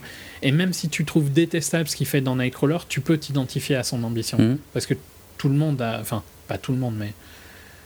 Tu comprends pourquoi il fait ce qu'il fait, tu vois, même si tu n'es pas d'accord avec ce qu'il fait, je trouve. Ouais. Alors qu'ici, en fait, euh, non, c'est vraiment euh, juste pathétique tout le long, quoi. Et. Je sais pas, il y, a des- il y a des plans bizarres, tu vois, il y a un plan où il est en train de manger euh, des spaghettis. Mhm. Et le plan dure, quoi. Il est statique et il a, il- il- tu te dis, mais quand est-ce que tu vas changer, quoi? Tu vas couper autre chose. Non, non, le plan, il dure super longtemps. Il finit son assiette de spaghettis. Non. Et il mange comme un gros porc. et, et tu vois rien d'autre. Enfin, le, c'est un plan où tu le vois juste assis dans le lit de l'hôtel. euh, en train de bouffer, tu vois pas du tout ce qu'il regarde. Tu vois, il est en train de regarder une émission à la TV ou quoi, mais tu vois rien de ça. Tu vois juste ça, quoi. Ah, c'est hmm. très bizarre. spécial. Ouais. Ouais, Je ne le conseille pas. Bon, a priori, pendant que tu parlais, j'ai vérifié, il n'y a aucune sortie euh, passée ou prévue euh, en Ouais, France. c'est- vraiment le genre de truc euh, à trouver dans des tout petits ciné Ouais. indés, euh, mais très très indés. Quoi. Ouais. Je, je sais pas s'il y en a un à Mulhouse qui programme ce genre de film. Quoi, peut-être, peut-être, mais bon, euh, il faut, ouais, faut surveiller en fait. euh, C'est une, pro- c'est une programmation décalée en fait, si tu veux. C'est, c'est, ça tient pas compte. ouais, des- mais c'est ce- c'est dans ce genre de ciné que tu trouveras ce genre de Bah, je, j'essaierai euh, de voir si, si je vois passer le nom, ouais, peut-être. Hmm. Ouais, bah, enfin, le- je te conseille plutôt le suivant. D'accord. Donc, euh, What We Do in the Shadows, qui est un documentaire néo-zélandais avec notamment Jemaine Clement. Et Jemaine Clement est connu pour avoir fait, euh, enfin pour faire partie du hum, Groupe Comment est-ce qu'on appelle ça? Ouais, c'est un Ça, groupe, non. mais c'est un groupe de musique, mais comédie musique quoi. Je sais pas, je sais pas si c'est un nom français. Non, il n'y a pas vraiment de nom en France. C'est comme euh, Tenacious D en France. Ouais, Tu- voilà, c'est la même Voilà, chose. même Donc, style, ouais. euh, ce groupe-là s'appelle Flight of the Concords. Hmm. Et ils avaient une série euh, éponyme sur euh, HBO où c'était euh, des sketchs. Euh, la série était excellente. Vraiment, je, te, je la conseille Ouais. si vous l'avez jamais vue. Ouais, il faudrait que j'y jette un œil. Ça fait longtemps que j'en entends parler. Euh, donc, What We Do in the Shadows, c'est un, un documentaire sur un groupe de vampires qui vivent ensemble euh, à Wellington. Donc, euh, comme roommates, quoi. Colocataires. Et ben, c'est Colocataire. Comme coloc, Mm. ouais. Euh, donc on suit quatre vampires qui, qui partagent une maison. Et c'est juste marrant parce que, enfin, tu vois, c'est difficile de pitcher, mais c'est juste l'idée de base est marrante, quoi. Et ce Oui. que tu imagines que tu vas voir, bah, c'est ça qui est marrant, en fait. Ouais. C'est comment est-ce qu'ils font pour vivre en étant vampire, tu vois? Mhm. Ça va du, de, de petits gags, hein, mais genre, euh, il est en train d'essayer de. Donc, il, il est sorti avec une fille qu'il a ramenée chez lui, et quand, quand ils sont en train de parler, tu le vois mettre des journaux à terre pour pas trop saloper quand il va. D'accord. Tu vois, c'est- ce genre de petits gags ultra fun Mhm. quoi, qui marche super bien. Il y a une autre ligne euh, à un moment où il y a, il y a aussi des. Merde, je sais plus. Des loups-garous. euh, dans la ville, mais on les, on les voit pas, mais de temps en temps ils se croisent, tu vois, dans la rue. Et euh, donc ils s'énervent euh, vite. euh. Et euh, à un moment, un des loups-garous euh, insulte un peu, et un autre loup-garou, genre le chef, lui dit We're werewolves, not swearwolves. et la, la ligne, elle sort de nulle part, Mhm. tu vois, mais c'est hilarant. quoi. Pas mal. Et il y a tout, tout ce genre de backstory. Tu en fait, tu comprends qu'il y a plein de backstory au fait des vampires et des et de, des, des loups-garous dans leur rencontre, quoi. Tu vois qu'il y, a une- il y a une rage, mais qu'en même temps, ils se disent, oui, mais bon, si on commence à se battre, euh, il y a des risques de mourir et tout ça, tu vois. Mm. Et tu sens cette même tension dans, quand ils s'énervent entre colocs, genre euh, dans les dix premières minutes du film, tu vois qu'ils s'énervent et alors ils se mettent tous les deux à euh, survoler la table. Enfin, c'est pas vraiment survoler, lévi... c'est en lévitation, Ouais. quoi. Ils ne volent pas, quoi, ils sont statiques. Mm. Et euh, à genre faire des cris un peu d'animaux, tu vois. Mais aucun des deux n'ose vraiment attaquer. Et tu sens qu'il y a une retenue dans leur rage qui, qui fonctionne super bien parce que tu comprends qu'ils sont super puissants et que s'ils se battent, ça va être la merde. Ouais. Ça va pas être juste euh, une petite gifle comme euh, entre deux humains, quoi, Mhm. tu vois. Et c'est ce genre de petite scène de vie qui, qui marche super bien. Euh, Après, euh, ça reste un, un tout petit film indé euh, avec un tout petit budget, hein, donc faut pas, faut pas non plus s'attendre à, à la, la grosse comédie hollywoodienne, mais en tant que documentaire euh, sur des vampires, c'est excellent. Ok. Ce- Je sais pas si une question. Euh, ouais, je- je- j'imagine que ça repose pas trop sur des effets spéciaux ou quoi que ce soit. C'est très. Non, euh, pas trop, mais les quelques moments où il y a des effets spéciaux, c'est loin d'être euh, atroce. Ça passe euh, très Ouais. bien. C'est un peu dans l'esprit, tu vois, de. En moins gigantesque, mais dans l'esprit de Trollhunter. Ouais, Il y avait aussi Vampire, un film belge, je sais pas si tu l'avais vu, qui parle un peu du même sujet, en ça fait. me dit rien. Euh, sur une famille bruxelloise de vampires. euh, et et c'est un, un- un groupe de documents. Enfin, des, des réalisateurs de documentaires qui les suivent dans leur vie. Bah, c'est le même pitch ici, quoi, globalement. D'accord. Sauf qu'ici, c'est remplacé par des colocs à la place d'une famille, mais il y, a- il y a toutes ces petites scènes de vie normale, tu vois, des vampires qui, qui sont fort fun. Et, et le monde construit autour fonctionne très bien, mieux que dans Vampire d'ailleurs. Ici, tu vois vraiment que euh, il y a une backstory à tout, même si même si ils vont pas dans les détails, mais le monde dans lequel ils évoluent est euh, croi- tu peux y croire quoi. Ok. Non, c'est très fun. Alors apparemment il y a une version française. Euh, il est, et en fait il est sorti en France le 30 octobre 2015 mais en e-cinéma, si j'en crois la page wiki. Et Parce que c'est je sais pas ce que c'est e-cinéma. Genre là maintenant tu me dis ouais il y a un film en e-cinéma. Euh, ouais, c'est-à-dire C'est où C'est quoi C'est comment Je- Mais bon, euh, Jim Clement est doublé par Alexandre. Et ouais, ouais, tout à fait. Apparemment, je vois que bon, le film en français en fait s'appelle Vampire en toute intimité, et il y a une version française qui a été euh, écrite par euh, Nicolas et Bruno. Donc, si je me gourre pas, c'est ceux qui faisaient. euh, Ah merde, évidemment, je retrouve pas le nom et je l'ai pas sous les yeux non plus. Message à caractère informatif, voilà, c'est ça. Merci Wiki. Euh, Et donc avec les voix ouais, d'Alexandre Astier, euh, Fred Testo et Bruno Salomon. Donc Vampire en toute intimité, What We Do in the Shadows en VO. Ok, et si quelqu'un a une idée de qu'est-ce que c'est le E, le e-cinéma, j'imagine que c'est des sites web, mais je les connais même pas en fait. Je, oui, je- je, pense que c'est du handyman. non, Ouais, mais je sais pas où, je sais pas, je connais pas. Bon, bref. Non, mais je le conseille euh, si vous arrivez à le trouver, Ouais. que ce soit dans un vrai ciné ou. euh, c'est pas non plus un film qui est dérangeant, je pense, d'être vu euh, chez soi plutôt qu'au cinéma. D'accord. Je continue sur, euh, sur mes films indés. Mhm. Slow West de John McLean, qui est son premier film, avec Cody Smith McPhee et euh, Michael Fassbender. Ah, c'est pour ça. Cody Smith McPhee qui était le. ouais. Non, c'est clairement pour ça que j'ai été le. Cody Smith McPhee qui jouait The Boy in the Road, euh, dans The Road. Ah oui, le gamin Et- dans The Road, oui, c'est vrai. La route. Ouais. Qui jouait aussi dans Dawn of the Planet of the Planet of the Apes. Ah oui, c'est vrai. Euh, il jouait Alexandre. Hmm. Et il est dans X-Men Apocalypse.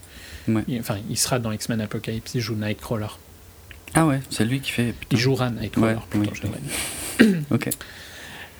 Donc, euh, Slow West, c'est euh, l'histoire donc, de Jay, interprété par euh, Cody Smith McPhee, qui euh, est un jeune euh, Irlandais?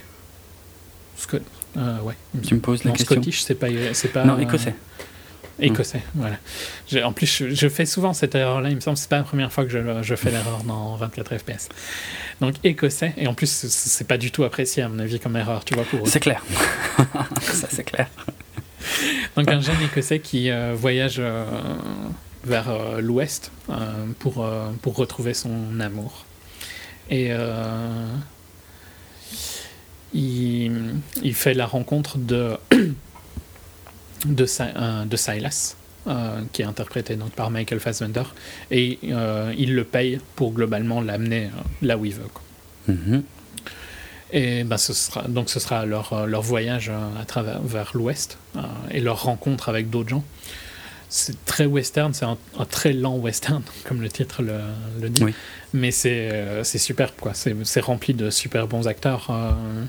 Il y a Ben Mendelsohn aussi, Mhm. qui joue euh, le chef d'un gang dans lequel Silas duquel Silas faisait partie. Ça raconte pas énormément, tu vois, parce que c'est juste leur voyage et leur rencontre dans ce voyage. Mais l'intensité et euh, la tension qu'il y a en permanence dans le film est sublime.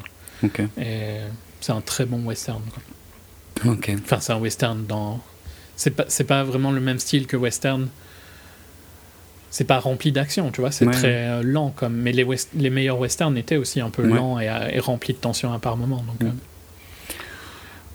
aucune. difficile à trouver aussi, hein, je pense. Ouais, bah il n'y a Euh, aucune sortie euh, ni passée ni future euh, pour l'instant pour euh, Slow West en France, donc euh, voilà. Mm. Euh, Je fais 150 km pour le voir, tu vois. donc, ouais, quand même. Mm. Ok. euh, ouais, il est ici en- aux Pays-Bas, il est dans quelques. Non, je crois que non, non, ouais. J'ai été le voir euh, à cette séance-là parce que mon autre, mon autre seul choix, c'était le jour après Star Wars et je m'étais dit que j'aurais que j'irais voir Star Wars ce jour-là, tu vois. Mhm. Donc, euh, et c'était deux dernières séances qu'il y avait, euh, une euh, une début décembre et une euh, le jour de Star Wars. Ok. Soit très très bon film. Je j'enchaîne sur Pound Sacrifice. Euh, Tu veux dire le titre français oui, mais je m'en souviens pas. Euh, le prodige. Le prodige, merci. qui, est, euh, qui raconte l'histoire de Bobby Fischer, qui était le plus jeune euh, grand maître d'échecs euh, à, son époque, je crois. Je ne connais pas super bien l'histoire des échecs, hein, désolé. Mais donc ça raconte l'histoire de Bobby Fischer et en particulier euh, son match contre Boris Spassky en 72 dans le championnat d'échecs. À chaque année, je suppose, je ne connais pas vraiment le monde des échecs. C'est réalisé par Edward Zwick et euh, Bobby Fischer est joué par Toby Maguire. Et donc, euh, bah, on suit un, joueur d'échecs. On, on le suit depuis très jeune. Et puis, on, on voit ses premiers tournois. La difficulté qu'il a d'être respecté par rapport au fait que tous les grands maîtres euh, d'échecs sont russes et tout ça. Tu vois sa paranoïa qui commence aussi. Parce qu'il a. Je me suis un peu renseigné sur lui après, tu vois, mais Mm. il a une, euh, une vie assez spéciale, hein, Bobby Fischer. Ouais. Euh, et puis le fait ben, qu'il est bloqué un peu entre. C'est au, au pic de la guerre froide, en fait, hein, Mhm. ces moments-là, tu Oui. vois. Et euh, sa position, au final, représente la puissance de, de l'Ouest par rapport à la Russie, quoi. Enfin, à l'Union soviétique. Ouais. Donc, il y a, des moments, tu vois, de l'histoire très intéressants, en plus d'un film euh, assez haletant sur un sujet euh, qui pourrait paraître euh, basique, tu vois, enfin, qui pourrait paraître pas intéressant, mais ça rend super bien, en fait. Je m'y attendais pas du tout, je m'attendais à un truc un peu mou, et pas du tout. Les, matchs sont, sont super intéressants à regarder. Tu vois vraiment la tension dans les joueurs, et ça m'a beaucoup surpris. Donc, euh, en plus, c'est- pas un personnage que je connaissais super bien. Et euh, bah, il est super intéressant euh, d'apprendre à le connaître parce que de voir, tu vois, comment il a été un petit peu volé de, de son premier titre, Ouais. euh, qu'il aurait rendu euh, plus jeune champion du monde. Et pour l'empêcher de ça un petit peu, en fait, il- les Russes ont, fait, ont, ont réussi à l'éliminer euh, en, en volon- volontairement en perdant certains matchs pour qu'il se retrouve euh, Ah. dans des matchs plus difficiles. Enfin, c'est un peu compliqué, mais Mm. euh, c'est très clair dans le film, beaucoup plus clair que ce que je n'explique. Euh, non, c'était une bonne surprise. Si vous êtes intéressé par euh, l'histoire des échecs et tout ça, je le conseille. Je regrette. Je pense que toi, t'aimerais Ouais, bien. je regrette de ne pas l'avoir vu. Ça a l'air vraiment cool. Euh, par contre, je vois qu'il s'est méchamment planté aux États-Unis. hein. Ouais, C'est un petit budget, mais il est loin de l'avoir remboursé. putain. Bon, ok. Ouais. Mais ça a Je l'air. sais pas, il, est- il a dû être sorti à un mauvais moment. quoi. Ouais. Ok. Le Non, prodige. c'est c'est sympa. le prodige Pound Sacrifice. Et je finis euh, sur euh, un autre film indépendant, Me and Earl and the Dying Girl, réalisé par euh, Alfonso Gomez Re- Rejon. Ouais, je suppose, hein, vu qu'il est. Ah non, bon, il est américain. Donc, euh, je sais pas, Rejon ou Rejon. Euh, je... Ouais, c'est son deuxième film, euh, mais il est surtout connu pour avoir été un assistant de, de Scorsese sur pas mal de ses films. Et euh, ça, ça, vient, ça sera été pour plus tard. Donc on suit euh, un- Greg, qui est, qui est mis dans le titre du film, et un de ses potes, Earl. Et sa mère le force à aller voir euh, Rachel, qui, est euh, qui a le cancer, quoi, Mhm. globalement, donc de Dying Girl du film. Et euh, les force un peu à devenir amis quoi, dans les derniers mois de la vie de Rachel. Mhm. Enfin, c'est comme ça que c'est pitché au début. Ouais. Et donc, c'est un peu un film de coming of age dans l'esprit de, de Way Way Back et tout ça, sauf qu'ils sont plus, ils sont plus âgés, ils ont genre 17 ans. Quoi. Des inquiétudes qu'ils ont à ces moments-là, tu vas te faire euh, leur test SAT, les applications dans les unifs et tout ça. Mais en plus de ça, euh, le film a est blindé de références de films au cinéma, du fait euh, qu'il était assistant de Scorsese. Mhm. Il y a des, des références, euh, on en- je t'en avais déjà parlé, mais il y a des références à Breathless, à Fitzcarraldo et tout Mm. ça. Des références vachement poussées pour fans de ciné. quoi. Euh, parce que Earl et, et Greg font des films amateurs et euh, des films parodiques en fait. Mm. Et, et chaque fois, genre, euh, quand, quand ils parodient euh, Breathless, ça s'appelle Breathless. Donc Breathless en français, c'est à bout de souffle. Ouais.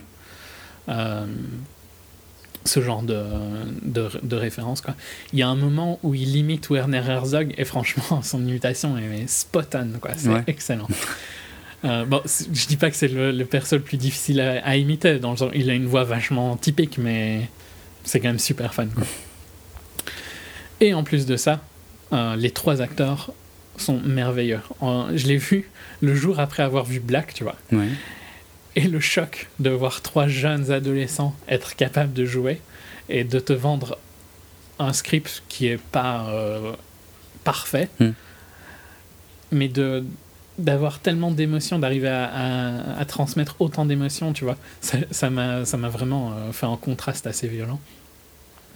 Parce que tu t'accroches vraiment à chaque perso. Le Greg, euh, bon, c'est encore plus facile du fait que je suis fan de ciné de m'a- de m'identifier à lui, tu vois, mais il y a un côté.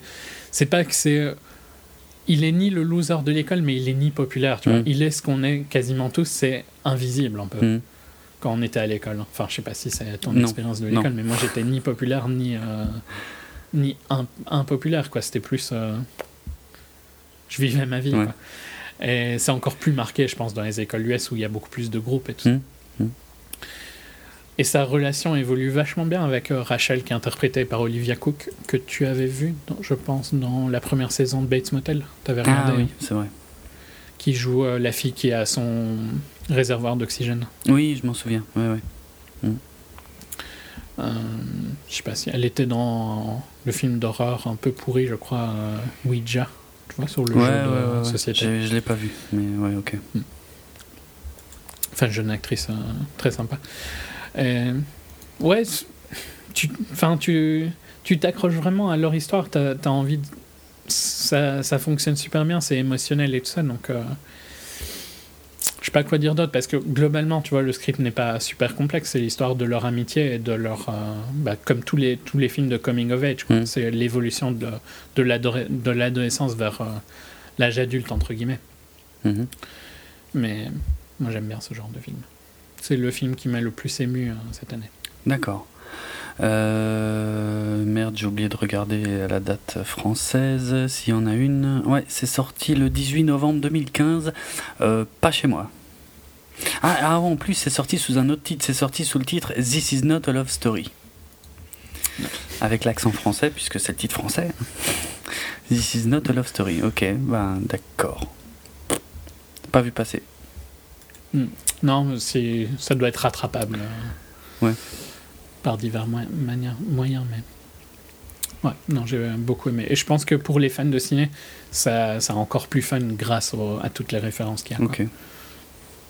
Je pense que toi, autant tu seras pas trop affecté par l'histoire du film, Mhm. mais t'apprécieras les références. Putain, tu me fais vraiment passer pour un, un enfoiré. C'est mon but. Mais en même temps, tu renforces ça quand tu parles toi-même. Tu sais, Absolument pas. Jamais de la vie, n'importe quoi. n'importe quoi. Mais non. Je même écoute, pas. euh, si tu le vois et que tu as adoré, tu pourras me contredire. Ok, ouais, bien sûr. Mais j'en doute pas. Mais t'avais bien aimé About Time, non, il me semble. Ouais, j'ai adoré. Comme Ouais. quoi, de temps Ah, en ouais. temps. Bah, de temps en temps, quand c'est bien. c'est pas plus compliqué. Euh, Ok, passons à autre chose. Ok, Bridge of Spies, le pont des espions euh, de Steven Spielberg, un film euh, écrit par euh, Joel et Ethan Cohen, ainsi que Matt Charman, qui, je crois, avait écrit en fait les, premières versions du, script qui a été révisé donc par les frères Cohen.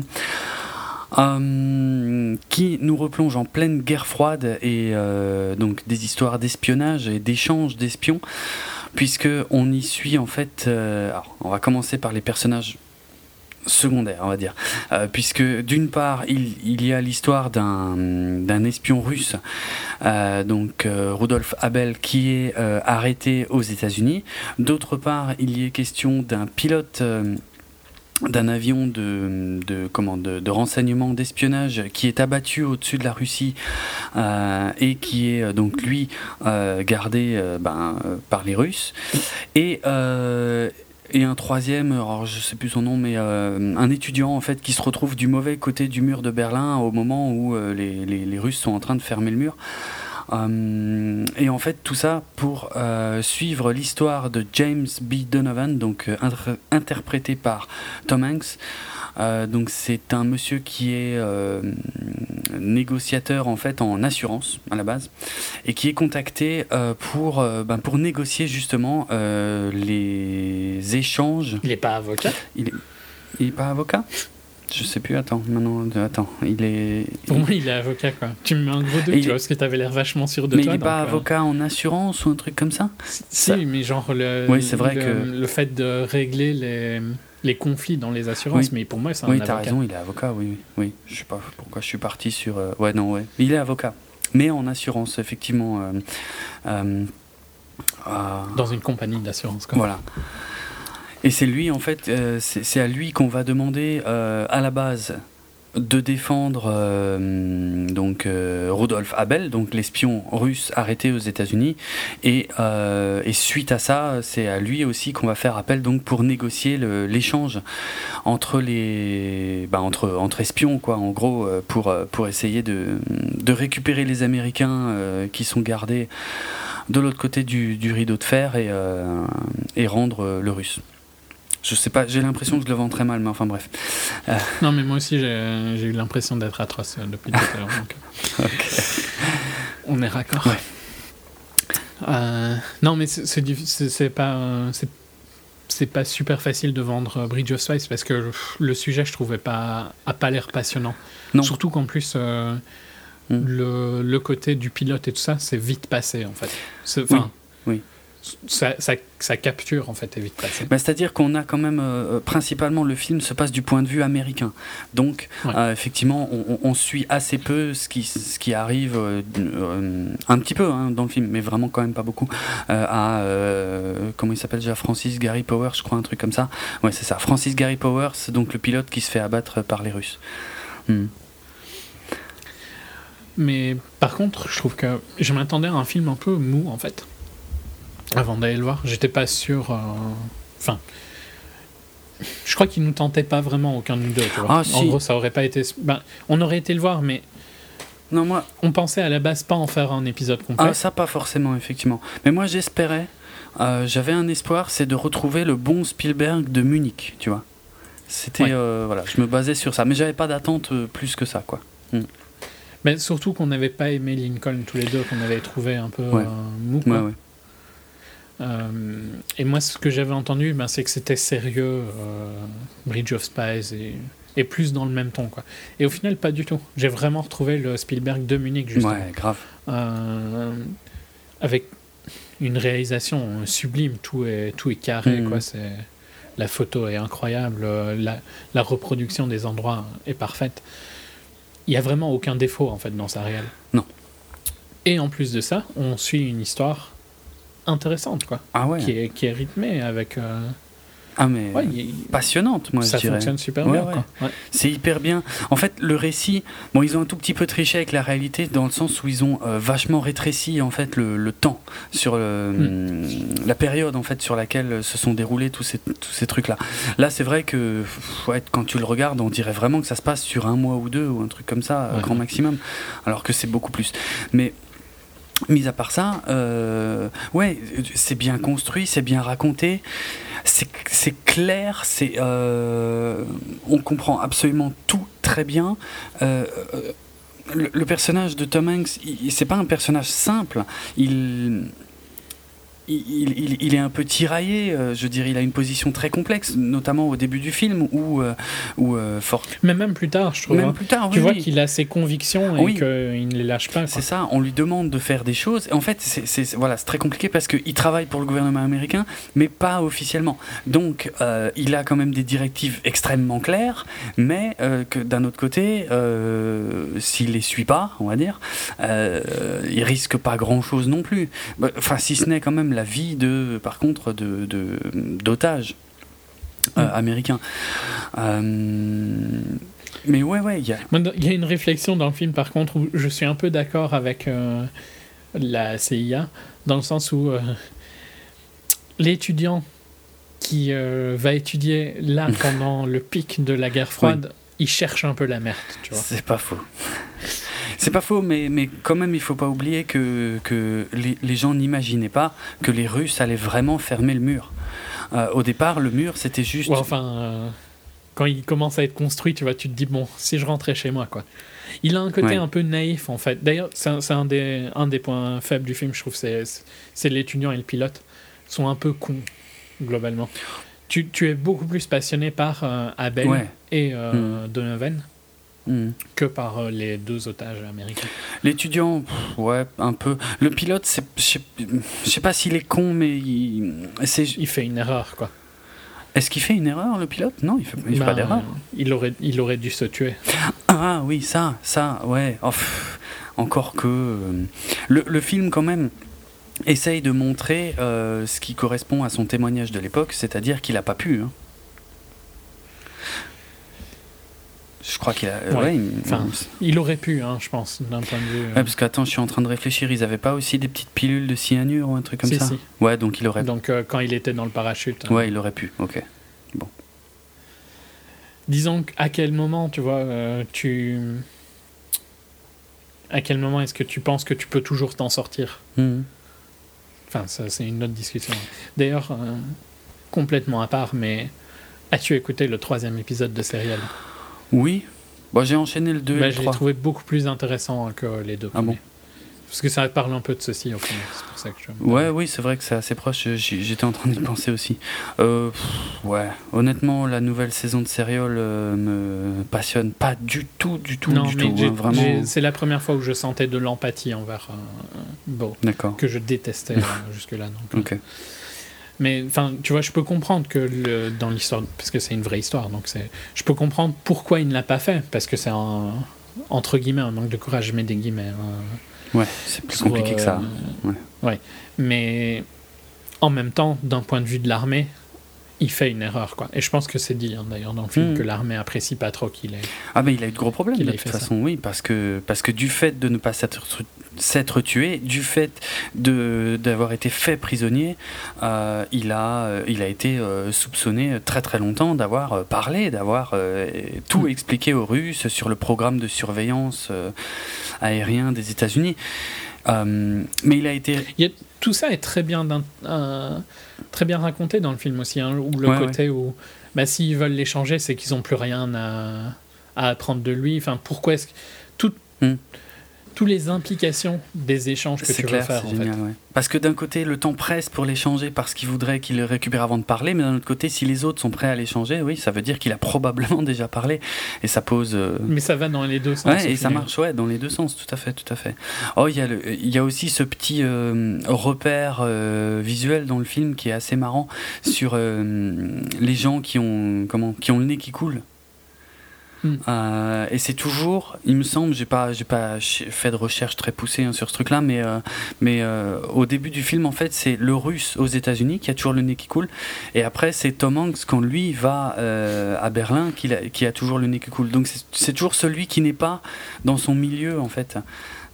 qui a qui a ce petit ce petit repère c'est des petites choses toutes simples mais qui je sais pas qui aident bien qui vendent bien le truc on sent bien on- la, la progression de la pensée, le- le- la problématique euh, de Tom Hanks par rapport à, à- aussi bien au gouvernement qu'à l'opinion publique, euh, qu'à qu'à- qu'à tout- tout- toutes sortes de forces en présence, et même, même les, les, les Russes, enfin je dis les Russes tout le temps, mais les, les, les, Soviets, quoi. Euh, Ouais, moi aussi, j'ai. Ouais. Euh, qui, euh, ouais, qui, qui, qui joue des coups de poker. Enfin bref, bon.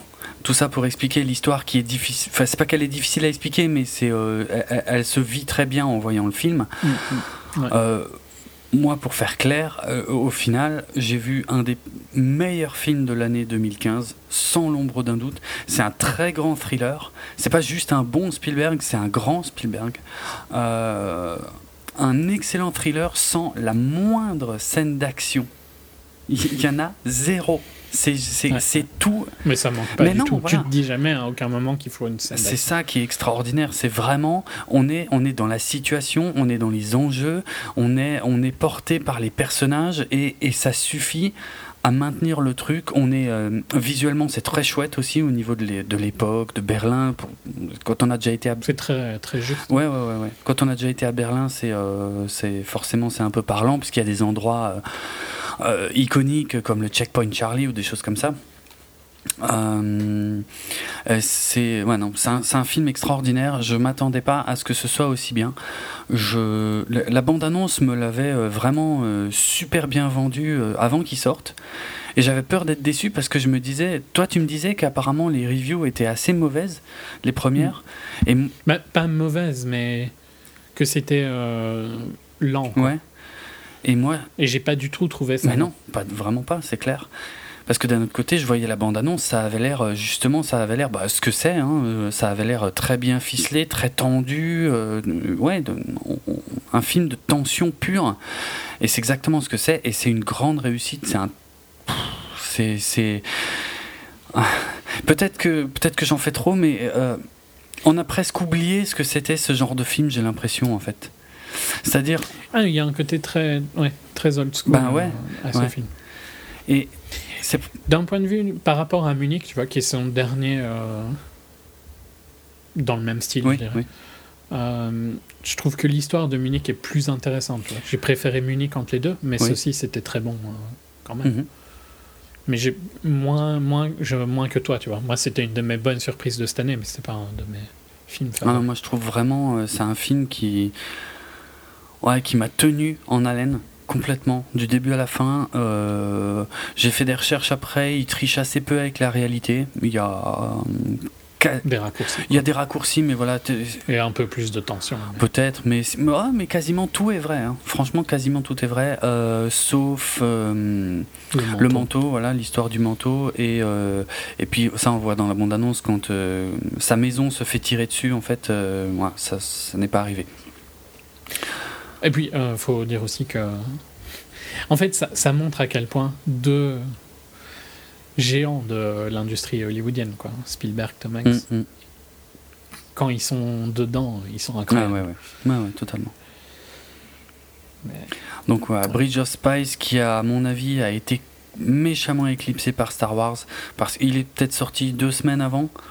Mais euh, je sais pas, le box-office est vraiment pas glorieux et je comprends pas parce que putain, c'est un, c'est vraiment un excellent film. S'il est encore à l'affiche, essayez d'aller le voir. Après, il faut être quand même un peu sensible au, au sujet et au style, mais, euh, mais je trouve que c'est vraiment un grand film. Ok. Mm. Euh, donc, je vais parler d'un documentaire. S'appelle The Look of Silence de Joshua Oppenheimer, qui est connu pour avoir fait The Act of Killing. Et en fait, The Look of Silence, c'est un petit peu un, film compagnon pour euh, The Act of Killing parce que ça parle du même sujet et c'est euh, les meurtres ou génocides, je sais pas comment je le dire, euh, en Indonésie en 65-66. Donc c'est quand le, les militaires ont pris le pouvoir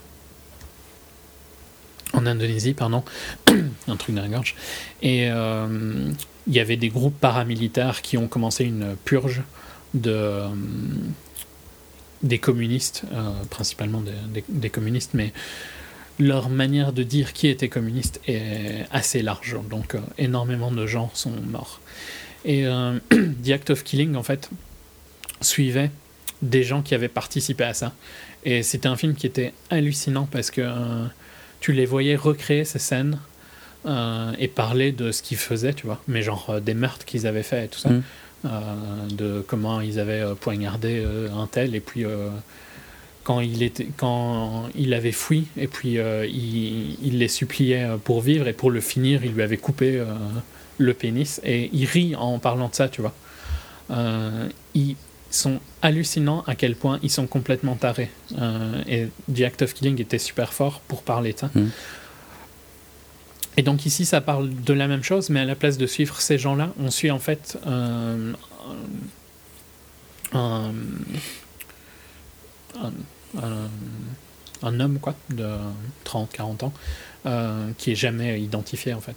Il- d'ailleurs il est euh, listé comme Anonymous comme énormément du, du, du staff technique du film parce qu'ils ont Ah peur ouais. des répercussions ça montre à quel point c'est toujours euh, il y a toujours de la tension sur ce sujet Mm. quoi.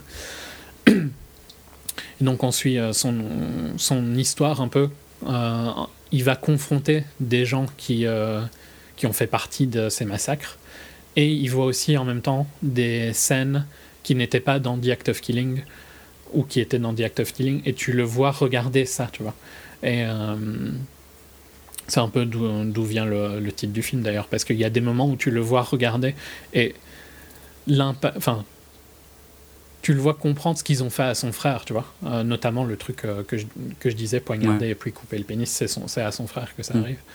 Et c'est super fort. Et je trouve que c'est encore plus fort que The Act of Killing, parce que tu es plus proche de quelqu'un auquel tu peux t'identifier, ou en tout cas auquel tu peux supporter, tu vois. Que dans The Act of Killing, c'était presque surréaliste, en fait, parce que... hum, Genre, là maintenant, dans The Act of Killing, tu le voyais extorquer de l'argent à des Chinois, tu vois Mhm. mais en toute impunité, quoi. Genre, c'est normal, quoi. Et, et la puissance de, de ces groupes paramilitaires qui, après euh, ces massacres, sont- ont été en politique et tout ça, donc sont super présents et super puissants. Tu sens la peur, en fait, dans les gens, tu vois, euh, quand ils parlent dans des villages et tout ça.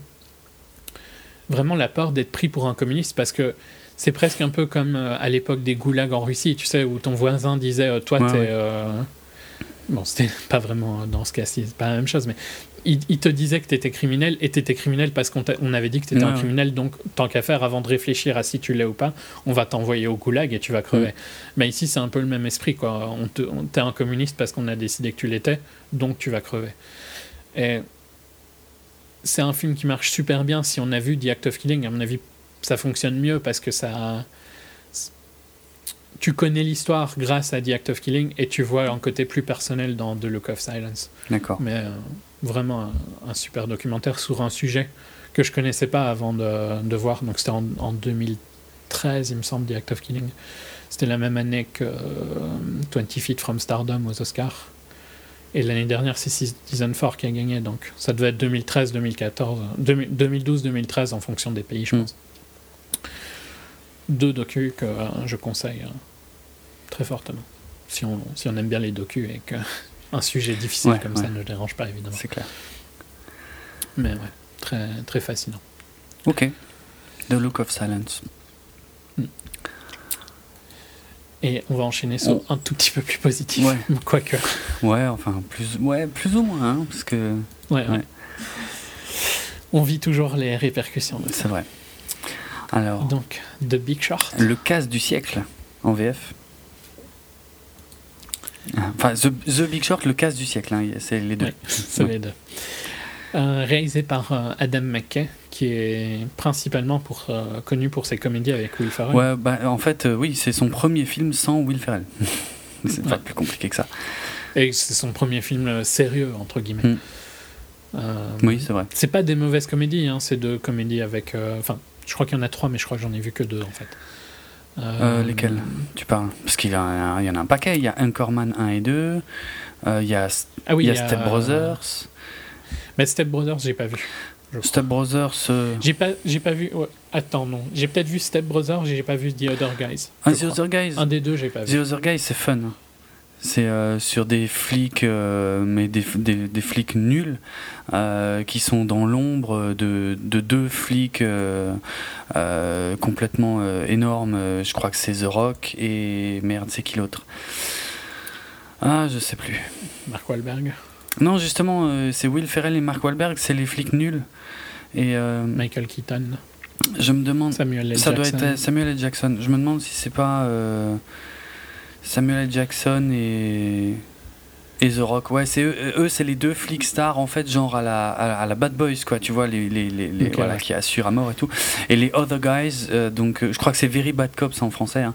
C'est euh, Will Ferrell et Mark Wahlberg. Eux, ils sont ils sont, un peu, ils sont un peu plus cons. Enfin, ils sont tous cons, hein, mais, euh, mais je veux dire, c'est les mecs beaucoup plus sages. Et puis, euh, bref, euh, par un concours de circonstances, ils vont se retrouver propulsés sur le devant de la scène et, vivre plus ou moins la vie à leur manière des, des flics stars qu'ils ne sont pas. Mais bon, voilà. Step Brothers, c'est, ça n'a rien à voir. C'est, euh, ouais, c'est Will Ferrell et puis John et C. John Reilly. C. Reilly qui sont euh, frères euh, adoptifs, je crois. Bon, je l'ai vu il y a longtemps, ça m'avait pas trop plu par contre ça. Sinon, il y a Anchorman et Ouais.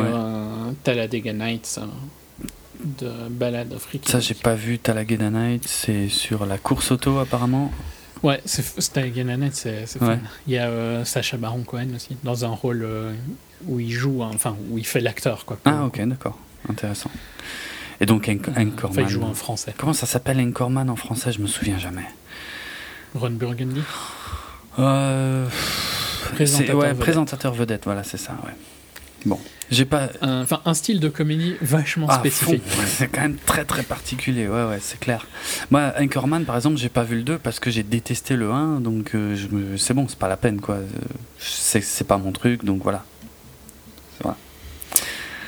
Enfin bon, soit. Mm. Passe- passons. C'est un style particulier de Ouais. comédie. Mais de toute façon, The Big Short n'a rien à voir avec ça. C'est clair. Donc The Big Short, ça parle de la crise économique euh, de 2007. Mhm. Donc, euh, bon, je sais pas comment l'appeler d'autre. Enfin, la crise des subprimes. Ouais, la crise des subprimes, je pense que c'est plus clair comme ça, ouais. ouais, ouais. Euh, et on suit. euh, c'est un, donc c'est un, un gros cast hein, quand même. Je sais pas, tu veux qu'on parle du cast avant euh, Peut-être vu qu'on va parler un peu plus longtemps de celui-ci? Ouais, ben, Ouais. alors juste dire que c'est euh, inspiré du bouquin du même nom, euh, donc The Big Short, écrit par Michael Lewis, effectivement, donc sur cette crise, mais sous un angle particulier. Juste avant de partir sur le cast, c'est que fait les, personnages principaux de ce film, en fait, sont des gens qui euh, ont vu venir en fait la crise, qui savaient que le marché allait s'effondrer. Mais euh, il ne s'agit absolument pas de, whistleblowers, tu vois, ou de, lanceurs d'alerte comme ça, euh, euh, puisque ce sont tous des gens qui travaillent dans le milieu de la finance et en fait qui avaient justement parié, enfin parié, en- financièrement parlant, en fait, qui euh, avaient, euh, on va essayer de développer ça parce que c'est vrai que c'est pas simple.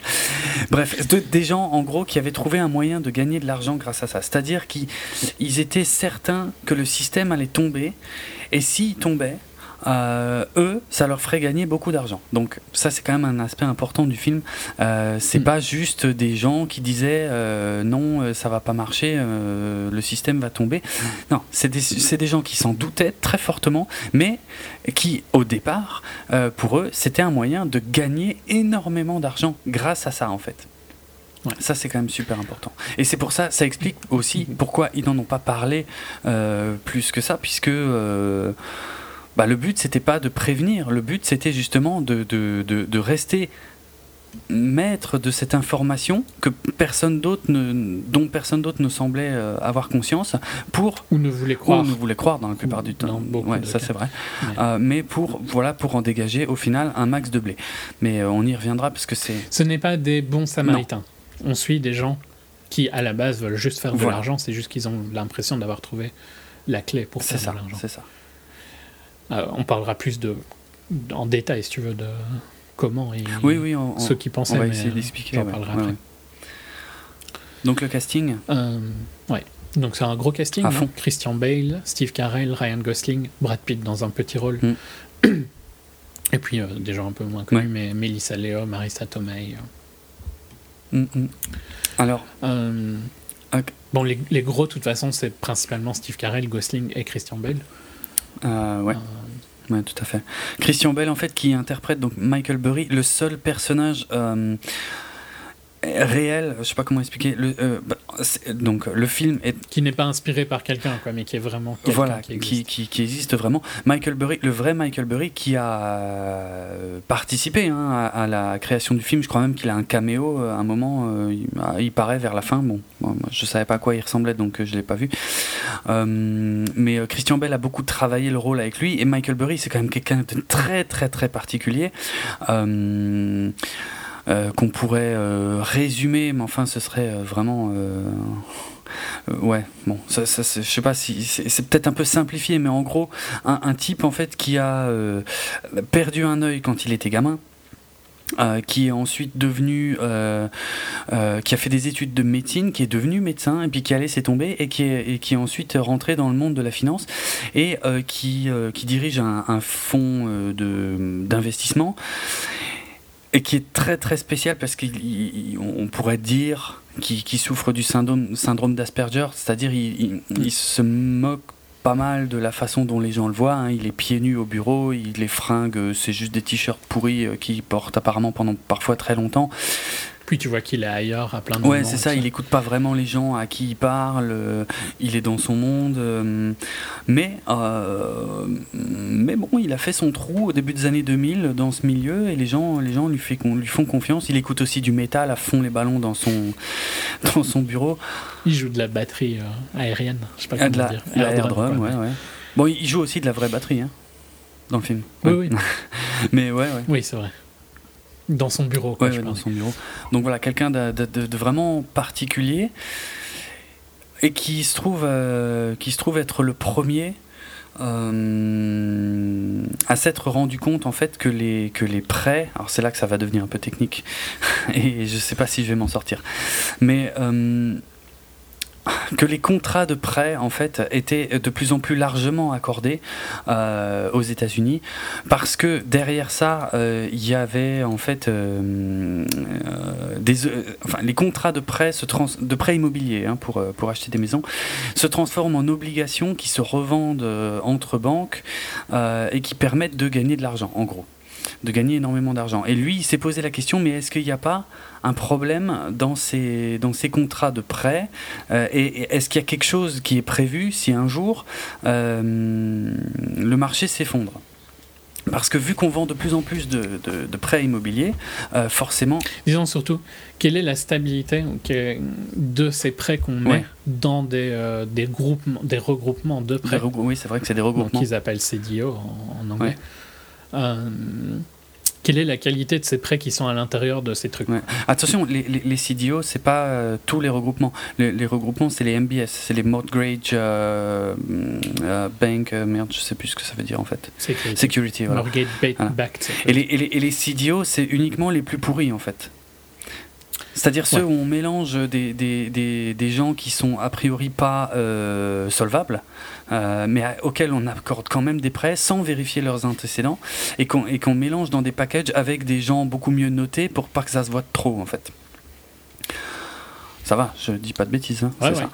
Non, non. Et, euh, et lui, il s'est posé la question, s'est dit, mais si un jour tout ça se casse la gueule, parce qu'apparemment il y a de plus en plus euh, de prêts un peu, un peu pourris, qui font défaut. voilà, Enfin, défaut Qui risquent- ouais, qui- les gens qui risquent de faire défaut, voilà, c'est- où les gens ne vont pas payer. Il s'est dit, euh, est-ce que je pourrais pas créer un espèce de contrat d'assurance sur ça, qui n'existe pas d'ailleurs, hein, c'est bien montré au, au début du film.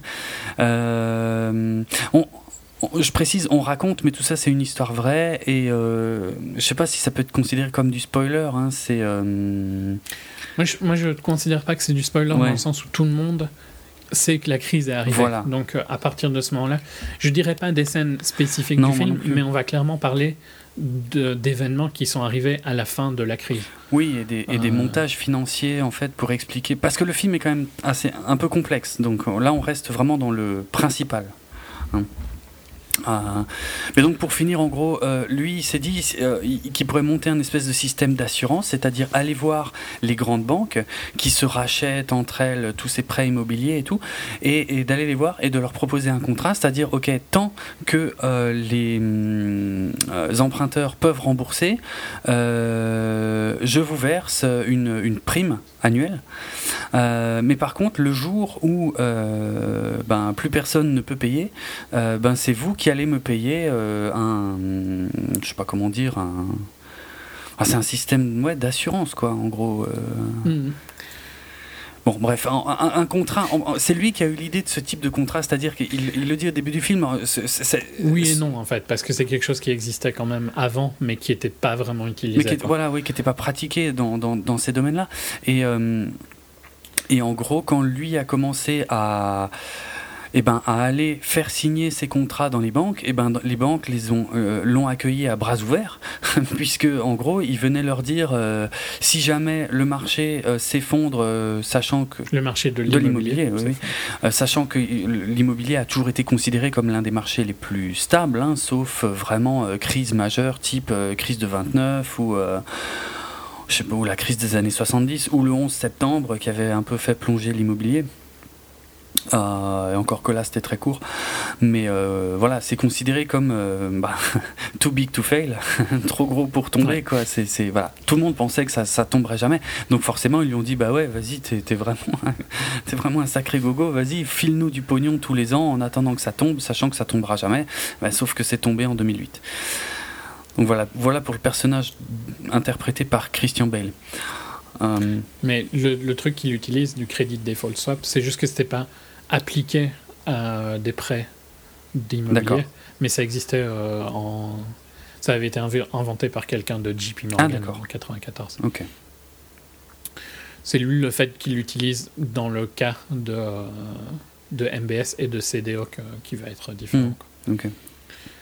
Après, je pense qu'il a quand même popularisé le truc un peu euh, à ce moment-là. Tu vois. Enfin, personne pensait à utiliser des crédits default swap sur Ouais, ces ça. C'est pour Ouais, ça que. ouais, tout à fait. Et en effet, euh, les banques euh, ont créé ça pour lui un peu à ce moment. Mhm. Bah oui, euh, il venait, il venait leur donner du pognon. Donc ouais, ouais. ils l'ont accueilli à bras ouverts. Euh, de toute façon, on, va- on- on parlera un peu du fait, mais enfin, quand même, quand il y a des signes euh, que ça va pas et que c'est en train d'empirer, on voit à quel point les banques euh, trichent, quoi. Ah Et, oui, ça c'est ouais, sublime ça. Ouais. Ouais, on, va, on va continuer de faire les présentations. Le deuxième qui semble avoir flairé ça dans le film, c'est le personnage de Ryan Gosling, qui est le narrateur d'ailleurs de, de ce film. Alors, Mm. parce que, alors, ouais, y a- dans la forme, hein, le film est quand même très spécial. Euh, il est euh, raconté par le personnage de Ryan Gosling et, et qui en plus s'adresse à la caméra de temps en temps. Et, et c'est pas le seul, hein, Mhm. il y a d'autres personnages aussi parfois qui, re- regardent la caméra, qui, qui brisent le quatrième mur et, euh, et qui s'adressent directement au, au, euh, au Mais c'est pour ça que je trouve que c'est un film qui est visuellement ultra à intéressant. fond. Il, Mais ouais, il a une manière de raconter euh, son histoire euh, à fond. assez unique. Parce que c'est ultra rythmé et, et sur, un, un- sur un sujet qui est quand même assez complexe. Il y a des moments où c'est pas évident à suivre. Et, euh, et en plus de ça, ouais, il y a le ton qui est très spécial. euh, Il y a le hum, donc ouais cette histoire de narration. T'as as parfois des inserts d'images qui tu peux pas dire qu'ils n'ont aucun rapport, qui n'ont aucun rapport direct avec l'histoire, mais, mais tu comprends bien, je trouve, Pourquoi Ouais, elles sont pourquoi là elles sont là Ce qu'il essaie de nous vendre, en fait, euh, le réalisateur, euh, ce qu'il essaie de faire passer comme message. Euh, ouais, il se passe des trucs assez fous, ouais. c'est ouais, bon, ouais. On va pas tout, expliquer, mais euh, c'est vrai que c'est un film extrêmement riche, extrêmement osé, extrêmement euh, original. Et, euh, et c'est d'autant plus surprenant vu le sujet qui est abordé, mais finalement, j'ai envie de dire, il y a presque une logique, c'est-à-dire quelque part, si ça avait été fait par quelqu'un de très académique, je crois que le film aurait été terriblement chiant. Mais il aurait été intéressant Oui. pour une toute petite Euh, voilà. population qui est intéressée par ça à la base. exactement. Mais je trouve que ce qui est excellent ici, c'est même s'il y a quelques moments où. euh, bon, je dis pas qu'on a été seul dans la salle, mais j'étais dans une salle quand même assez bien remplie. Mm. Et le mec à côté de moi, on a ri au même moment, tu vois. Et on était les seuls autour de nous à rire, en fait. Ah ouais. Parce qu'il y a quelques moments où c'est des blagues un peu. euh, si tu, il faut suivre l'économie pour les capter. Mm. quoi. Et je sais pas si elles étaient pas marrantes pour les autres ou s'ils les comprenaient pas.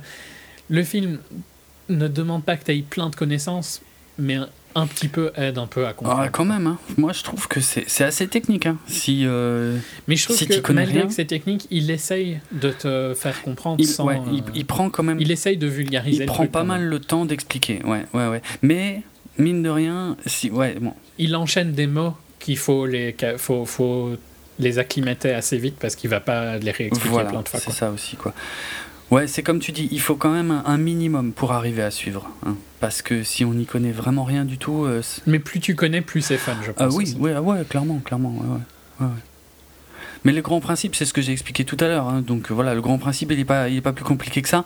C'est juste que après, c'est noyé sous des dizaines de termes techniques, euh, de banque, de finance et tout. Et donc, euh, ouais, là, ça peut être parfois chaud à, à suivre pour comprendre bien de, de quoi il parle.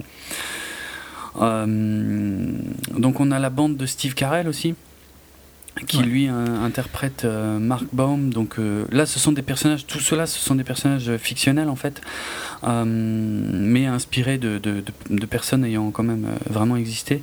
Et donc lui, euh, alors, pff, tu vois, lui, je saurais pas expliquer ce que c'est son boulot. parce qu'il n'est pas une banque. Il, il- C'est globalement la même chose que Michael Burry. ouais, mais j'ai l'impression que c'est quand même pas tout à fait pareil. Mais ok, ouais, donc c'est un fonds d'investissement. la différence, c'est que Michael Burry il gère un fonds d'investissement, un- hedge fund qui est un peu différent d'un fonds d'investissement. Ouais, Oui, je euh, simplifie. hein. Pour simplicité, on va dire fonds d'investissement. Euh, par lui-même, quoi. Mhm. Alors que euh, Marc, euh, dans, enfin Steve Ouais. Carell, euh, mais qui est inspiré de Steve Eisman, il, joue, il gère un fonds d'investissement, mais qui est sous euh, le parapluie, c'est pas, le- c'est pas juste, Ouais. mais c'est dans le sens umbrella euh, en anglais, euh, de Morgan Stanley. Mhm. Donc il est moins libre de ce qu'il Ouais, fait. Il a des boss au-dessus de lui, vrai. même s'il est quand même indépendant de Morgan Stanley. Mm, mm. Mais celui qui est encore moins libre, quelque part, c'est Ryan Gosling, puisqu'il est obligé de faire appel à l'équipe de Steve Carell pour euh, les convaincre euh, de, de, de faire en gros la- le, le même genre de choses que, que ce qu'a fait euh, Christian Bale en premier. Euh, sauf que lui, il, il peut pas le faire seul. Et il est obligé de. C'est encore différent parce que lui, il vend en fait le. Il vend les CDS à Steve Carell. Donc en fait.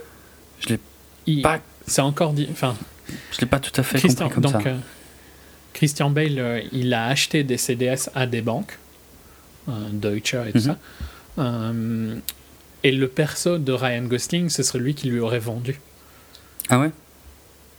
Ryan Gosling, il fait pas de l'argent sur les CDS, il fait de l'argent sur sa commission d'avoir vendu les CDS. Ok. Bon, euh, techniquement d'ailleurs, c'est pas lui hein, qui lui a vendu, c'était un de ses collègues et il l'a appris par hasard au début du film. euh. Qu'il a appris. Appris, tu veux dire? Oui, oui, qu'il a appris, ouais.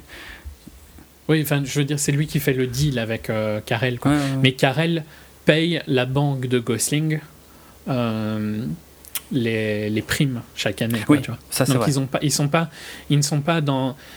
euh, leurs bénéfices ne viennent pas au même moment. Quoi. Mais il me semble qu'il y a quand même un autre truc avec Gosling, parce que Gosling, au moment où ça tombe, il touche aussi. Ouais, mais c'est pas super clair parce que ça. Je comprends, mais. euh, Ouais, mais Je comprends pas pourquoi il touche à ce Ouais. moment-là, parce qu'il touche un bonus sur le, ce qu'il a fait, alors que techniquement sa banque vient de perdre de Ouais. l'argent. Euh, c'est un des moments que j'ai pas super bien compris. Hmm. Mais pour moi, il vend les CDS à, euh, au groupe de Steve Carell. ça, ok, ouais, ça je suis d'accord. Mais c'est vrai que. Donc ils n'ont pas la même position. Quoi. Il n'achète pas des CDS lui-même. Hmm, hmm. Les deux, ceux qui vont acheter des CDS, c'est euh, les deux de, du Colorado. Ouais, euh, puisqu'on a encore euh, ceux-là, en fait, c'est euh, Charlie Geller et Jamie Shipley, qui sont interprétés par John Magaro et Finn Whitrock, qui sont aussi inspirés de, de personnages réels, par contre, hein, je crois. Ouais. Ben, Comme Brad Pitt. Oui, oui, tout à fait. Euh, qui sont, euh, eux, euh, deux euh, jeunes investisseurs, Traders. ouais, traders, investisseurs, qui vont aussi par hasard tomber sur, sur ce genre de plan, mais qui n'ont pas les moyens, eux, parce qu'ils ont une toute petite boîte, littéralement dans le garage, chez, les, chez les parents, qui n'ont pas les moyens, en fait, de... Dans le Colorado en plus. Ouais.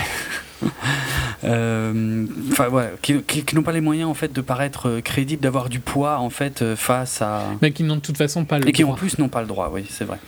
Euh, et donc ils vont faire appel à un ami, euh, interprété par Brad Pitt, donc Ben Rickert, inspiré de Ben Hockett, euh, qui va leur permettre de rentrer dans les hautes sphères et de pouvoir eux aussi, euh, donc... euh, euh, Bah, d'avoir le papier qui leur permet de trader dans ça. Quoi. oui, bon, je, ouais, je voulais pas rentrer dans les détails, mais oui. Mais voilà, qui leur permet aussi de participer donc à ces, à ces opérations euh, et donc euh, à de parier contre le marché et éventuellement faire beaucoup, beaucoup, beaucoup d'argent le jour où le marché tombe, s'il tombe. Et c'est là euh, toute la difficulté, toutes les difficultés au- auxquelles vont être confrontés tous les personnages. Probablement Christian Bale plus que les autres parce que lui a investi plus tôt là-dedans.